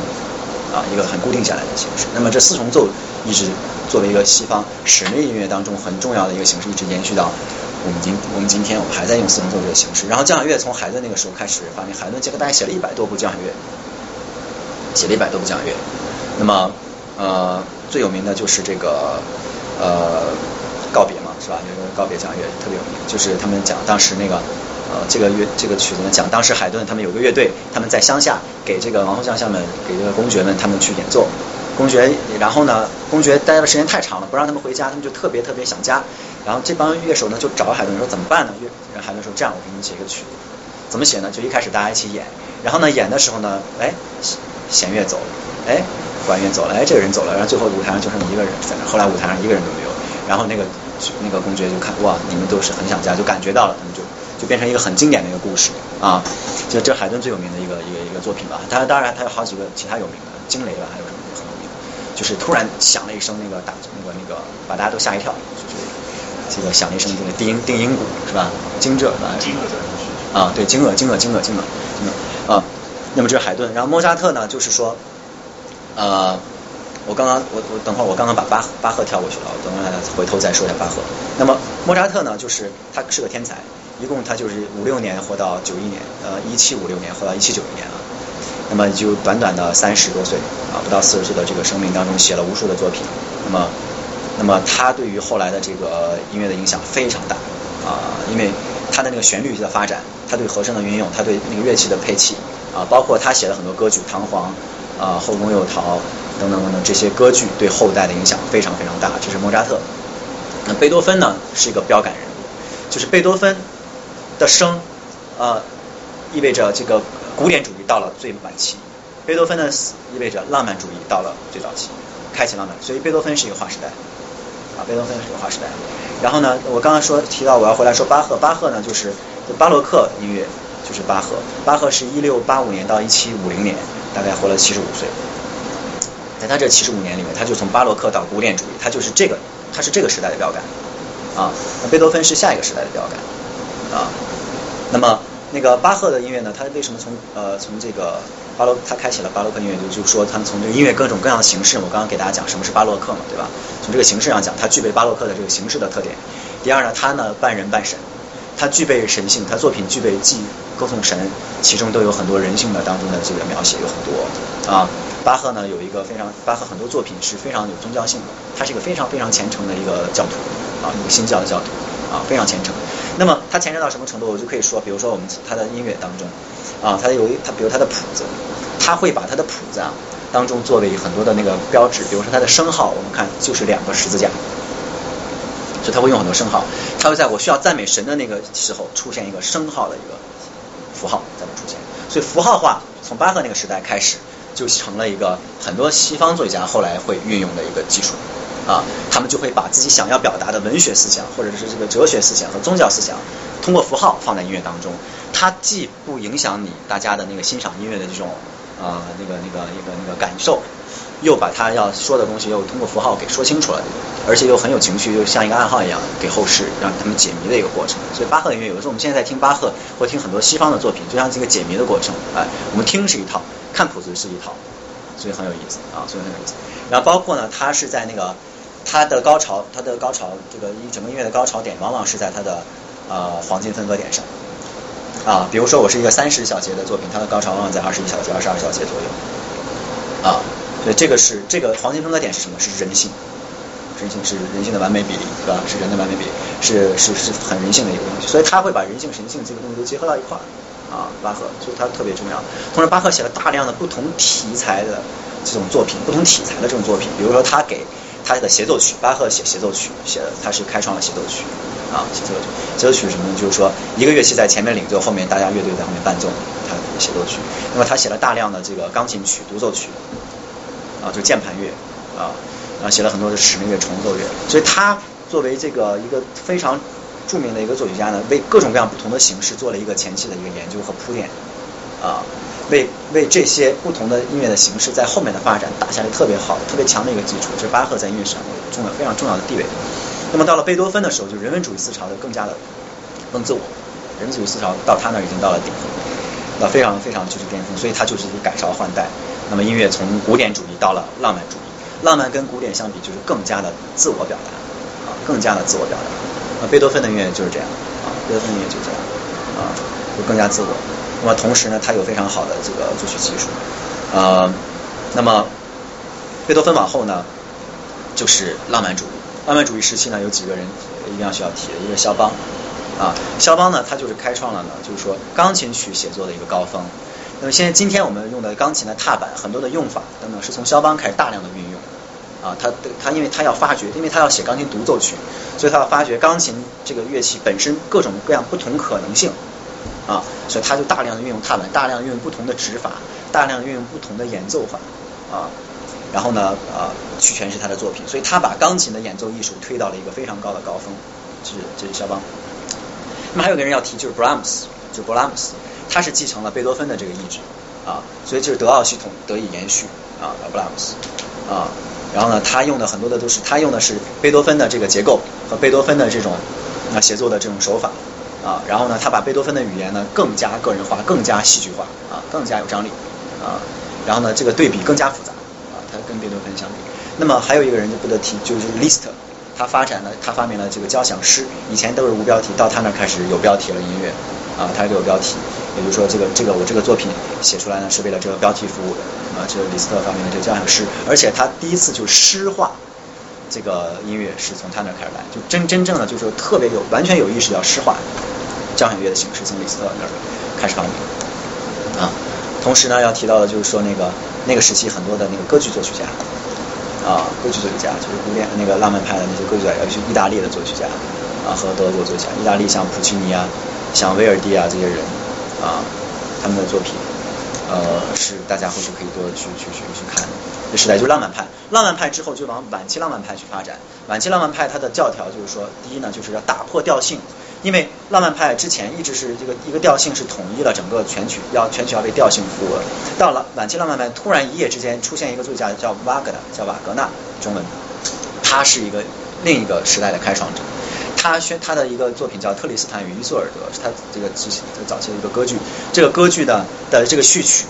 就是标志着。呃，浪漫主义的基本上呢就结束，过渡到了晚期浪漫啊，基本上这样。因为呢，他第一次在这个音乐刚开始让你感觉不到调性了，让你感受不到你在什么调上啊，让你感受不到是在什么调上，他是为了打破。因为他的理论是什么呢？他是通过不断的这个调性的游移啊，就是不让这个音乐不停不停的有推动力，就是老让你没有落地的感觉，老给你就像我们拍一个皮球，拍一个气球，拍然后在空中再拍再拍再拍再拍一直拍，这个皮球老不落地。哎，他的他的初衷是这样，那么他的这个观念和理论就影响到了后来的先锋派的作家很多很多的创作的这个思路和他们对于那个技术的这个，那么他这个跟其实很多绘画但跟很多都是相辅相成的，对吧？那么而且呢，他们认为过去浪漫的那些调性，过去很有调的这种东西已经不能够满足呢，就是说他们日益复杂的这个人性啊，日益面对日益复杂的这种环境社会环境里面，尤其他们工业化了。他们接触到，因为他们从呃十八世纪、呃十九世纪中期开始工业化，早期开始工业化，工业革命之后，他满足不了过去那种太浪漫了、太唯美、太田园式的东西呢，满足不了了，不不能符合他们那个时代的变革了。那么这瓦格纳他们那批人就开始做。那么之后瓦格纳后来还有一个很重要的人，就是 Stravinsky，就是俄国作曲家，他是在巴黎生活在巴黎开始。小文斯基写了一个作品叫《春之祭》，啊，就是他把原始的那种东西。他是这个对呃大地对大地的崇拜，对原始祭祀，他是把一个原始的东西，其实是俄罗斯早期的民歌的那个材料，拿到他自己作品当中，那种野蛮，那种张力，是交响乐这种形式当中第一次听到这种声响。当时这个音乐演出的时候非常非常有意思，毁誉参半，在当时啊，包括圣桑包很多那个非常著名当时一些作曲家站起来就骂，在现场就骂，现场就骂，你知道就往上扔东西，然后旁边又有一帮人站起来就鼓掌说这是天才。所以这个是在当在那一场音乐首演音乐会，今年是呃斯拉夫斯基春之祭的那个首演的一百年，今年，今年对今年是一百年，它是一九一三年，一九一三年首演在巴黎，那么所以那个对整个这个后来一百年这个文化那个非常影响非常大，而且它当时是个现代舞，大家在上面第一次不是按照过去那种传统的那个那个古典的芭蕾去跳了，大家都不接受了。而且他穿的衣服也不是古典的芭蕾了，就是那种呃非常原始的，就是只是遮挡，基本遮挡啊就，基本上。所以对大家的很多那个意识形态的冲击是很重。所以从那个时候开始，意识形态在文化当中有特别大的作用了。就是不同的意识形态下面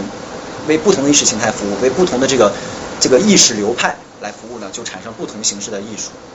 那么比如说表现主义。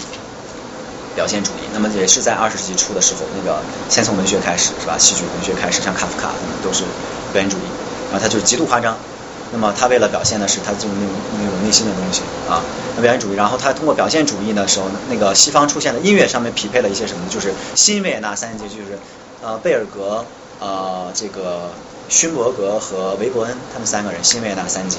他们就是三个人完全把调性打破。就过去我们像像瓦格纳的时候，他他打破调性，但他还回到调性，对吧？他通过不停的调性游移，最后回到调性。到了他们这儿三个人的时候，调性彻底彻底就瓦解了，就没有调性这说了。因为他们发明一个理论叫十二音理论，就是说每个音是平等的，没有主音了，所有都是主音了。所以所有都是主音，就是没有主音啊。所以大家就完全感受不到调性了，因为他的这个写作的逻辑啊，还有这个音乐的组织逻辑啊，就跟调性没有关系了。从那儿开始啊。所以没有关系了，那么这个薛莫格大概是一九三零年代是最活跃，一九三零年四零年代最活跃的。好，那么到一九四零年、一九五零年代什么时候什么一个特别大的事件呢？就二战的结束，就是因为战争的摧残呢，让大家觉得过去的音乐呢表现更加表现不了自己，过去的音乐演奏方式也表现不了自己，所以这个时候就出现了两个作家，一个叫 Penderecki，一个叫 Ligeti。那么一个人的写的一个作，Pandelis 的一部著名的著名的作品呢，叫做《致广岛死难者》，叫 Hiroshima，就是广岛。他是用了五十二件弦乐器，所有人都不在乐器上面，就在像我们今天看到，他都是在乐器的纸板后面演奏，全部是噪音，就整个作品是噪音。他用这种来音色的音响的这种音声音流来描述那种非常恐怖的啊被原子弹轰炸过的和原子弹轰炸时候的那种状态，那种那种完全崩溃的那种状态啊。那么所以从那个时候开始，对音响的革新就非常非常多了。那么五十年代又开始了。自从大家对音响的这个开始更加关注，同时电子音乐从那个时候开始兴起。电子音乐是古典音乐作家他们发明的。他们最早呢是去录音，是用磁带，是用磁带。他们通过录音，比如说把那个地铁的声音剪起来啊，去录下来，把等等音录下来，然后通过反正正反去粘这个磁带啊，造成不同不一样、不同的各种各样的那种声音效果。有有的是很夸张的，啊是噪音的啊，有的时候是这个这个就是现实生活当中的。他们把这个磁带。和交响乐和过去他们写的音乐形式结合起来，那么就电子乐就开始就就发明了。到慢慢慢慢的，随着技术的革新，电子乐慢慢变成独立的一支啊，独立一支。那么，呃，到了八十年代，呃，到了八十年代，尤其是八十年代末开始呢，就是大家认为音乐走得太远，音乐走得太远，就是它的实验性太强。啊，它实验性太强，有个标志就是有个美国作家叫约翰凯奇，叫 John Cage，他有个作品叫四分三十三秒。四分三十三秒是什么？是他当年为了讽刺呢？呃，第一他是禅宗，就是他他信的，你看说就是东方对西方的影响，是禅禅文化影响了他，影响了凯奇，就他认为呃就是大音希声，无声胜有声等等，他有这些方方面思想。那么他认为万物皆是声音，啊万物皆是声音，所以呢他。当时，而且在他那个年代，约翰凯奇年代是美国的娱乐至死年代，是他们嬉皮士年代，所以他就那个时候的流行乐大概都是四分三十三秒左右，所以他为了讽刺这个呢，他就搞了一个四分三十三秒。那这音乐怎么演奏呢？就是一架钢琴和一个演奏员在台上，上去以后坐在那儿，把钢琴盖打开，咚打开了，然后大概停了一分半，然后呢把钢琴盖关上，然后再停个一分半，把钢琴盖再打开，再来个一分半，然后大家就崩溃了，大家就好多人要退票啊，说我来听什么呢？这。我买什么都听不到，是吧？但是这是一个文化事件，这是一种思想的流派，一个思潮，就开始了。有人认为就是万物皆是声音啊，万物皆是声。所以你看，我们看没看到？就是说我们这个音乐的发展又回去了啊，就是这个流派其实跟我们这些先人的音乐跟跟很多东西又回去，它就是一个螺旋，就不停的我们不停的在被过去影响。啊，不停的在被过去影响，去纵向的东西去影响。那么，但是呢，因为有了这样的东西，所以大家好多人认为这个东西很时髦，大量的人去追赶这种时髦之后呢，观众实在受不了，观众就是跑了呀，观众跑了，所以就是观众的缺失，从八十年代开始大量的缺失，古典音乐开始大量的缺失观众，因为它古典音乐走的太靠前，太靠前，离大家的生活太远太远了，就是你们追求太太高尚了，我们境界还没到，大概就这种感觉。然后呢，这个古典音乐在开始在西方社会又开始回归，又开始回归调性，又开始回归旋律，啊，又开始回归有组织的那种结构和写作。所以我们先看今天好多的美国作家他们新的作品也不是像过去那么的啊不可理解啊，现在还是在回归，还在回归。然后同时呢，因为电影电影业的发展呢，所以给了古典音乐一个非常好的一个重生的一个机会啊。那么就是电影电影当中呢。它既能满足大家的对于那个声音的探索，比如说我要描述外星人，那我不可能用传统的声音，他们就所谓现代音乐的，当然当代的音乐的新的声音就产生了作用。那描述人和人之间的感情，因为它是要为这个故事服务，它也不可能搞得太新，所以呢，它过去的传统那种写法呢又被拿出来，所以那个各种各样的音乐的流派，各种各样音乐风格呢，在电影音乐当中呢做到了一个集中。啊，所以电影音乐在现在呢变成了一个很强势的一个音乐在走上升期啊，尤其是对古典音乐的诠释啊，大概西方音乐的大体大体大体的脉络非常粗糙，大概大概就是这样啊，大概就这样。所以我们大概就对比了一下这个，我稍微详细的讲了讲中国的音乐史，很粗糙很粗糙的介绍了一下西方的音乐史。我们能感觉到呢，就是说中西的文化，首先中西不同的文化对于它不同的音乐的选择是很不同的。中国呢，更多的是文人阶级，是统治阶级，是我们这个社会分工。那么西方更多的什么宗教、他们的意识、他们的思想这些呢，和他们信仰对他们的音乐产生了很大很大的影响，是在早期。后来呢，他们的革新精神。啊，我们这个革新性和审美，那革新性取决于我们对美的认同的这个不同啊。他们认为可能需要声音再响一点，需要这个那个演奏再方便。我们认为就传统很好，但我们可能在乐器上革新就要比他们要少一些，要弱一些这方面。所以我们的音乐风格就肯定要跟他们有产生了变化啊。所以一直走下来，一直走下来啊，到了今天就是一个百花齐放的年代。因为网络的发达，因为资讯的发达，因为世界的这个交通工具的这个变化，去哪儿都很方便。所以呢，所有的文化都集中在一块儿。大家都可以听得到，都可以感受得到啊！但是它其实每种文化背后，它是有很深很深的这个啊，每种音乐背后有很深很深的文化的积淀和文化的内涵在后面支撑的啊，它不是一个凭空存在、独立存在的啊。所以，呃，那个呃，我们包括我们欣赏当代艺术也是经常会有感觉，当代艺术不懂啊，看不懂。这呃，其就有两点，一个呢就是当代艺术本身，它有的时候有哗众取宠的这种感觉。所以说，他就是为了怪而怪，为了新而新这种感觉。他本身那个文化的积淀啊，文化的修养不够啊。一个呢，就是说我们对他文化的背后的那个东西了解呢，还是太少啊。其实我们现在真的，我们有多少文化，对吧？我们真的对于这个自己的文化，对于西方的文化有多少了解呢？这可能还需要大家回头再去多看看。如果如果需要有什么问题啊，有什么我可以给大家介绍一些书啊，介绍点材料啊，给大家可以回头感兴趣的慢慢再去多多了解，多了解啊啊。当中的音乐教育会是一个什么样的方式？是你的设想当中，你觉得音乐教育应该走一个什么样的方向，或者你有什么样的呃灵感，觉得比较好要跟我们分享？还有一个就是我想知道，就是从一个从比较通俗的角度来讲，如果大家自己想要作曲的话，可以从哪些方式上入手？就是比如说，你看大家可以自己写作，那如果我想写一首我自己的歌，那我们从哪些方式上可以自己去去去学习？嗯。呃，我先说那个我理想当中的那个音乐教育。呃，西方我觉得我们就是不太需要我们，我觉得西方的音乐教育上，他们非常有逻辑，非常有规范了，然后他们已经非常发达了，他们已经，你像他们的这个小学教育、初中教育，他们基本在小学的乐器就是全的，学生们可以自由选择。那他们从小学开始，他们合唱教育。他们的这种声乐教育，他们的器乐演奏都是普及的，完全普及的。这一点在中国呢还没有做到，啊，还没有做到。那么首先要把这点先做到，我觉得这是一个短期内的一个目标。我觉得首先我们要让大家每个孩子都接触得到，都能感受得到这些东西啊。然后呢，再呢就是像我刚刚说的那样，就是我说回去比如办美呃免费教育等等一系列的，把一些真正人才呢重新再去理顺一下，就我们大家应该去学什么，应该把那个材料给大家再再拢一拢啊。就是把一些经典的东西挑出来，把一些非常好的一些东西挑出来，大家去学习、去感受啊，去给大家啊。然后呢，这个呃，其实啊，音乐教育啊，美育教育啊，它培养的是是大家对美的感受，它其实培养的是一种方法，就是给，而且培养的是一种习惯，就是。当你有了这种习惯以后，你可能会不会选择它作为你终身的志向？你也可以不会选择这种艺术，但你有了一种习惯和你有这种追求之后呢，你可能都会被别的美而吸引，你可能被不同各种各样的美去吸引，对吧？那么你可能会为一片落叶而感动，对吧？这就是这是非常中国中国化，对吧？你可能是为了这个人与人之间的关系，我们都说和谐社会，和谐社会，你没有美育教育，你怎么和谐？根本没法和谐。和谐社会就是人与人之间的美嘛，实际上。它是美，它也是一种美嘛。你人都不懂什么是美，你人与人之间都没有美，你怎么这个社会怎么能和谐，对吧？我今天一个老太太摔在地上，我去扶她，我怕被老太太讹，怎么可能美呢？怎么可能和谐呢？是不是这样？就是说，这个这是人和人之间已经没有了美感，没有了美感。为什么没有美感？就跟我们的这个还是有关，跟我们这个历史人格当中破坏了，对吧？我们都知道破坏，谁都可以背后去黑谁一下，对吧？谁都对谁可以去去去踩一下，父子不认啊，夫妻不认，对吧？可以做到这样。这个对我们的中国的文化打击非常非常大。那么我们现在要重新恢复这个，呃，恢复这种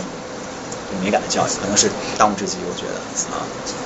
当务之急。然后呢，你问的第二个问题就是关于你觉得大家，比如说想要作曲或者想要这个对音乐这方面有一些学习，那么你觉得大家写写，你看我写写书或者写一篇文章，我可以写，那为什么写个曲子有的时候遇到会有困难或者不知道怎么组织呢？因为大家都认字儿。所以字儿文字儿呢，字这个这个这个本身呢，它就是那个文学的载体，所以大家在作为对于载体本身，大家是没有距离的。也就是说，你本身掌握了这种载体的这个技能，你有这个技能，你知道怎么去表达。那么通过你后期的学习，那么比如你对这个文学结构的认识、文学风格的认识、对词汇的积累，对吧？对于那个句子表达那种修炼等等等等。那么音乐跟文学是一样的，首先你要认谱。就是有音乐的基础或者有历史啊，是谱乐的基础。对，首先，对对对，首先你要认谱，对吧？这是基础，就像首先你要认字一样，就是谱和写曲和写书我这边做比较啊。那么首先你要认谱，首先你要认字。那么第二呢，你要知道怎么把这些字呢组织起来。那么你要知道怎么把这些音符组织起来。那么把音符组织起来，我说的就是刚刚我说的那四项，就跟大家欣赏音乐是一样的，就是和声、曲式、复调和配器，就是这四项。这四项都是要学习，都是要学习。就像大家从小就学语言、语文一样嘛，学中文一样嘛，也是学了这么多年，到了现在，其实呃看了那么多文章，写了那么多东西，甭管是是这个。报告也好，写的是这个这个这个最难忘的事儿也好，写的是什么，对吧？写的是这个这个这个，反正都是一直在写。那么音乐大家没有修炼啊，大家一直没有接触这些，是吧？所以当你有了界定量的基础以后，你有了各个不同的技能基础，包括语文还教大家怎么样怎么遣词造句，对吧？怎么遣词造句，怎么用这个词儿写出句子，怎么把各不同的句子组成段。音乐也是一样的，也是要从这点开始一点点组成，一点点组成啊，是一样。也就是说，这就说到了我刚刚说的，没有技术，没有没有艺术啊，就是。发现这两个问题其实跟教育后一对教育是是联系的，就是我觉得这个包括那个我们现在说都说要救国，这个救国那个救国对吧？实业救国呃这个各种救国，我觉得中国现在就就还是要教育救国，我自己觉得，所以那个好像我们这个组织是教育组织一个教育基金会是吧？我都觉得好呀，因为。真的是，真的是教育救国啊！你没有这个教育呢，你大家出来都只会挣钱呢，就也挺可怕的，我觉得啊，挺可怕的。因为，嗯，你说中国到没到那个到没到民主？就我们觉得，我就好多东西离离我们现在提的词儿都太远。就是我们每天要提我们要民主，每天要提我们要建内，我们你到了那份上了吗？就是我们离那太远了。我们首先大家连契约精神都没有的一个国家，你谈什么民主？我觉得。对吧？我们今天签了一个合同，明天可以撕掉不认了。我有吗？没有啊，对吧？你牛，你告我，对吧？你去告我，连这种连这种契约，这是契约精神是就是法的精神，对吧？然后是对于这个继承事实，对于大家说好的事儿的一个共同的一个认同，这个东西都没有的话，你就谈什么没法谈，我觉得啊。所以我觉得这些一切东西呢，都跟中国的教育是有关的。我们教育当中就没有给大家这个，我们教育给大家是互相拆台、互相打小报告，对吧？那个班长要去，课代表要每天要记谁谁谁说话了，背后要告老师，因为将来我就能一道杠变两道杠，两道杠变三道杠，是吧？是这样的，我们从小就就就是教间谍嘛，我们就是对吧？我们这不是教间谍嘛？那么我们很多教育都是畸形的、有问题的呀。你比如说小时候，我不知道大家咱们有没有那种经历，比如说开开开家长会了，或者这个把家长找去说，哎，你孩子天天就跟这个孩子联系，别别去跟他玩，这孩子不好，不读书，挑拨离间是吧？孩子怎么可能？孩子有什么不好？好和不好的呀，对吧？他只能说那个那个闹闹了，对吧？所以说我们的教育本身的问题太多，太多太多，就是我们那个教育作为职业从教人员的素质是有点有限，很多有限。啊，包括最近出了更多的事儿了，就不说了，是吧？反正是吧？不说。所以就是说，是是在这么有限的情况下，我们的最重要的就是要提升教育水平，所以要提升教育水平。那么第二呢，就是说呢，啊，要有一批有识之士呢，就是说真正的写一些很好的东西，哪怕是在海外去影响中国的文化，啊，有一些就是书籍等等等一系列对中国的文学、对中国的哲学、中国思想的一个积累，啊，还是要有这些东西的这个创新和这个这方面的这个规则。大家一个新的，因为或者通过白话的形式，或者通过新的语言的形式，让大家能够接受。因为大家现在再回去读经典，会读太困难，因为什么？因为跟我们的今天的语境完全已经不同了，完全已经不同了。就像我们现在回去学秦代的音乐，学汉代的音乐，跟现在基本不太不太可能是一样的，因为环境完全完全变了。但这些思想，我们完全可以通过更多的这个文化人去给它保留下来，再去影响到我们的，不管是在国内还是在国外，啊，影响到华人世界，对吧？这是这是我觉得中国教育是最重要的。然后剩下的呢，就是现在就说那个那个那个各个学校去行政化也特别好，就可能让大家更把更多，这是教育体制，这还是体制问题。体制问题，我不想更多谈体制问题，是因为我发现每个人都知道体制有问题，然后每个人都在抱怨。我们其实需要的是拿出来解决办法。我之前在各大听过一个他们呃一个他们一个论坛，就展望中国论坛，请来了好多呃著名的经济学家，说的天花乱坠，我都觉得没有意思，因为什么，全都在抱怨。因为让你们这帮经济学家是干嘛的？不是让你们跟我们说美国好，不是这样的，是吧？都知道美国好，不然大家不来了，是吧？都知道美国好，废话。如果如果中国现在是美国，你当然你就把美国那套搬过去，那要你干嘛，是吧？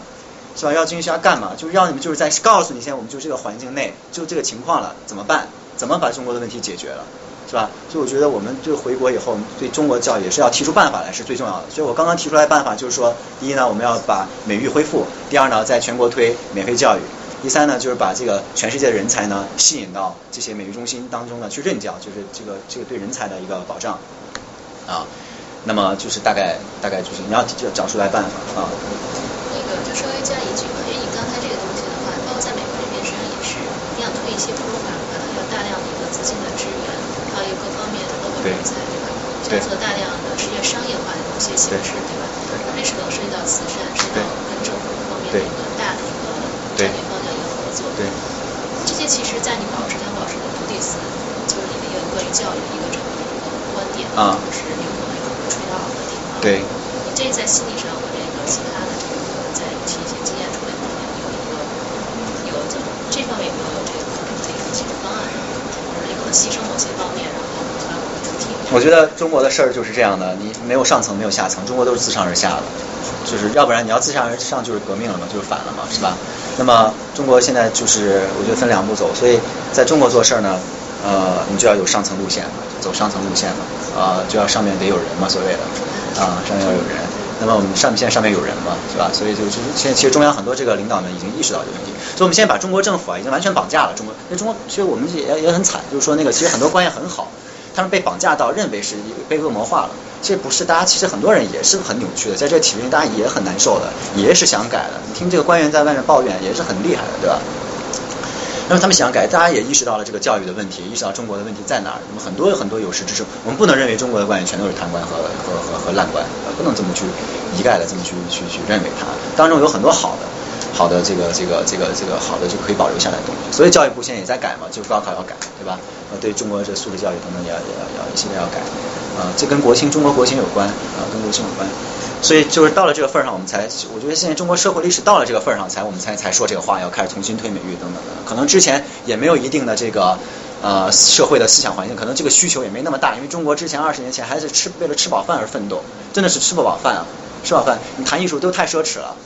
包括现在中国很多地方还是吃不饱饭，是吧？还是吃不饱饭。那么但现在当大部分的地方吃饱饭的时候，就开始对这个艺术开始追求，开始对这个更高水平的这个精神生活开始追求的时候呢，就倒推回来。你的教育就不够了，跟不上了，所以呢，在这个时候我们才去开中国推教育，这点是官方也是很认可的，官方没有说认为这是不认可的，因为他这个教育不会说通过音乐教育、通过艺术教育教出的人来说不会去杀人的，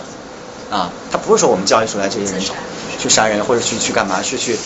去弄得把这个大家关系搞坏、搞紧张的，不会的，他不是他不是这样，他的目的不是这样的，他是为了净化心灵，那反过来是对我们国家他需要的这个人的那个和谐和大家那个。知足啊，这种长乐的这种状态是有好处的啊，是有好处的。还是能够专家就是引导。那么内行引导。对，对，那么这是就是，所以现在因为之前中国大学各个教育就是内行引导外行，为什么内行引导外行呢？就因为它是行政化嘛，因为能做官能上去的人都得是比较稍微阴险一点的，是吧？稍微这个这方面的，所以他可能一般的专家他可能不行这方面。跟不上，斗不过他们呢，就比较受气啊。但现在去行政化之后呢，这方面呢会得到很好的一个改善，但是需要时间去检验啊，需要时间去检验。包括已经完全去行政化、去官员化了嘛，就是大学不再作为一个行政级别单位存在了，变成相对独立的一个教育。我相信这点也来，从这点开始起步的话，可能情况还会越来越好啊，还会越来越好。但是呢，这为什么说体制它还用总有一个问题，就是你们党委永远取消不了，对吧？啊，党委永远取消不了嘛，因为他还得控制。没办法啊，他当然取消不了，所以这是陈丹青说的话，陈丹青说的特别多。呃，有一次陈丹青在中央音乐学院讲座，下面学生问说，怎么样建中国一流、世界一流大学？那不在提吗？陈丹青说取消党委啊，说你去看哪所大学有党委啊？世界一流大学里面哪所大学里面有党委？有这种对思想的控制啊，对吧？你就取消啊，说那你书记就不要干了，然后书记就疯了 啊，就疯。但其实这确实是一个现状啊，是现状。但我们只能说，在中国现有的这个体制下，慢慢慢慢去改。因为我们现在短时期内没有拿到一个特别好的方案去救国了，说实话，就即便是非常有非常那个革新的人，也没有提出一个特别好的方案，就是说中国如果按照这么走一定好，但没有。所以我们在现在这个情况下，我们一点一点往上改，一点往上改。包括我们的教育也是这样的，就是做一点就好过之前，做一点就好过之前啊。那么现在中国也有很多的有钱人，他有也有闲，对吧？然后他呢也有追求和理想，有精神，那么他们也愿意呢把他们的钱拿出来，啊，这个去投入到这个社会的教育，投入到这些公益，这都特别好。啊，这都特别好。只有这个资本，在现在这个社会是吧？只有这个资本、专业啊，然后呢，还有这个，我们现在还在讲推这个最近很火叫大大数据，对吧？那么你掌握足够的信息啊，当只有这几个都结合在一块儿的时候，可能这个事情真的能够推成。我们现在就希望能够做到做到这样啊啊，等一下啊。嗯，我觉得。就是你要做这件事情，我觉得表非常敬佩，因为我觉得这是一个非常了不起的事情，因为这个这是一种非常真诚的，而且又具有深度的一个呃非常不易的事情。但是嗯，我觉得像这个对于深度的匮乏和对于这个高呃高雅艺术的这种呃这个缺乏，我觉得这是一个其实是一个全球性的问题，包括美国本身它。它这也是一个，就是它本身这个也具有非常非常也有很大的这么这么一个问题。那我前两天读了一呃读了一篇论文，他说的是，因为呃高雅艺术跟通俗艺术之间的区别在于高雅艺术它有难度，你需要学习，需要投入，而且其实呃人的人脑其实跟肌肉是一样的，它需要你每天的都去锻炼，你的你这个感受力才会呃增强。就好像我的肌肉一样，但是，但是现在的问题是，所有人都要工作八个小时，工作完了之后，大家没有没有这个精力去学习，去呃感受，去做更有难度的事情，所以这就是一个，这这其实是一个整个现代化、工业化在这样一个文明程度上的问题，所以是因为每个人的人人都要工作八个小时。我我觉得不好意思啊，我因为那个我一开始我说五点半，所以我五点我说五点就所以我约了一个人，我先给他发一短信马上。嗯。通过这个情况就结束了。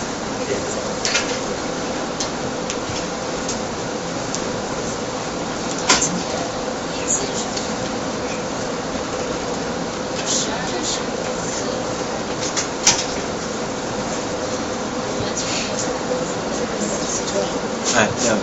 我但是我只是呃一个想法，但是我想这个这个问题现在目前可能是无解的，或者是我觉得问题无解啊，你说那个那个大家那个去欣赏听这个事对对对，但是我觉得这个就是说，就在这种这种这种这种努力和这种这种真诚，我觉得是非常难得的。这个就想表示一下我的敬佩。然后另外一方面，我想问一下，就是对于你个人而言，你在这个呃。音乐的流派，或者是在这个就在当代这个流派方面，你有比较倾向的一个流派或者风格吗？很个人化的问题，不是啊，我先说一下那个什么泛泛的说一下那个事儿，就是那个关于现在流行音乐文化冲击什么古典啊，所以古典古典已经没有了这个这个事儿，因为我看到大家好多人问了这个问题，古典音乐呢不会没有，我觉得。因为他这个，我我就这点自信我是有的，就是他永远不会没有，这就像那个高雅的东西，他永远不会绝一样，就像大家永远这个世这个世界永远都会有诗人是一样的道理，因为他总会有有人有这方面的追求，他有有有这方面，因为这说实话，古典音乐包括高雅艺术这些东西是什么呢？是酒足饭饱了，是到了一定程度了，教育到了一定程度了，你开始有了这方面的需求，总是有这些人，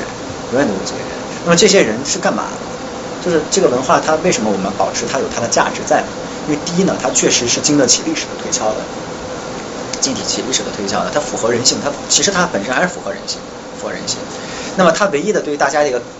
一个难点就在于它那个表达的方式呢，可能离大家现在教育呢稍微远了一点点，也不是很远，其实远了一点点啊，所以就可能是提出了对你的那个教育程度，对你的这个意识呃那个水平提呃提出要求。但是就永远都会有，这是第一个。第二呢，其实这些东西是流行文化的鼻祖。就说流行文化是从这些东西找灵感的，实际上，所以本来没有流行音乐，流行音乐是什么？就是以前的世俗歌曲嘛，一点点发展到现在的。那么流行乐当中的那些和声、那些旋律，其实都古典音乐当中来的，所以这都不是独立存在的，嗯，包括电影乐、电视剧音乐都是这样的啊。那么还有一个呢，就是这个，呃，你说这个这个这个。你们西方和中国都是这个天听音乐会的人越来越少了嘛，他这个本身就这点人听，说实话，只不过现在地球人变多了，好像比显的人少了，是吧？他其实就是。他本身就，他过去他本身这个艺术，贝多芬的时候他写音乐，他也就给那些王侯公爵们他们听吧，啊，就给他们听吧，因为那会儿那些人是受教育好一点，是吧？然后呢，像很多刚刚说那个法国那个诺舍丹，大家还记得这词儿？就他们写那个骑士进行那个爱的那批人，他们只是只是在他们那个教廷和那个上层非常上层的那个阶级，他们这音乐是不流传到民间的，啊，所以其实这个本身就人就不就不多啊，但是这批人永远都会有。啊，他现在已经区分了阶级了，就不是说因为我是 higher class 所以才能去听了，只是说他的教育程度去区分了。所以我们现在去看为什么那么多老头老太太那个去听美国的这个，你看美其实大都会和纽约每天也满，每天也满啊，每天也满，对吧？那么中国的问题在于什么呢？中国确实是教育完全没有这方面，这第一呢，这个东西也不是咱们的啊，也不是咱们的，所以呢，是不是完全的就教中国人就西方这一套东西，我们也在要讨论。就这个东西其实也不是完全是咱们，咱们呢可以去学它，可以去掌握它，但不是就这个东西就是我们的一切。我们自己的中国的那个东西也要一定要也要跟上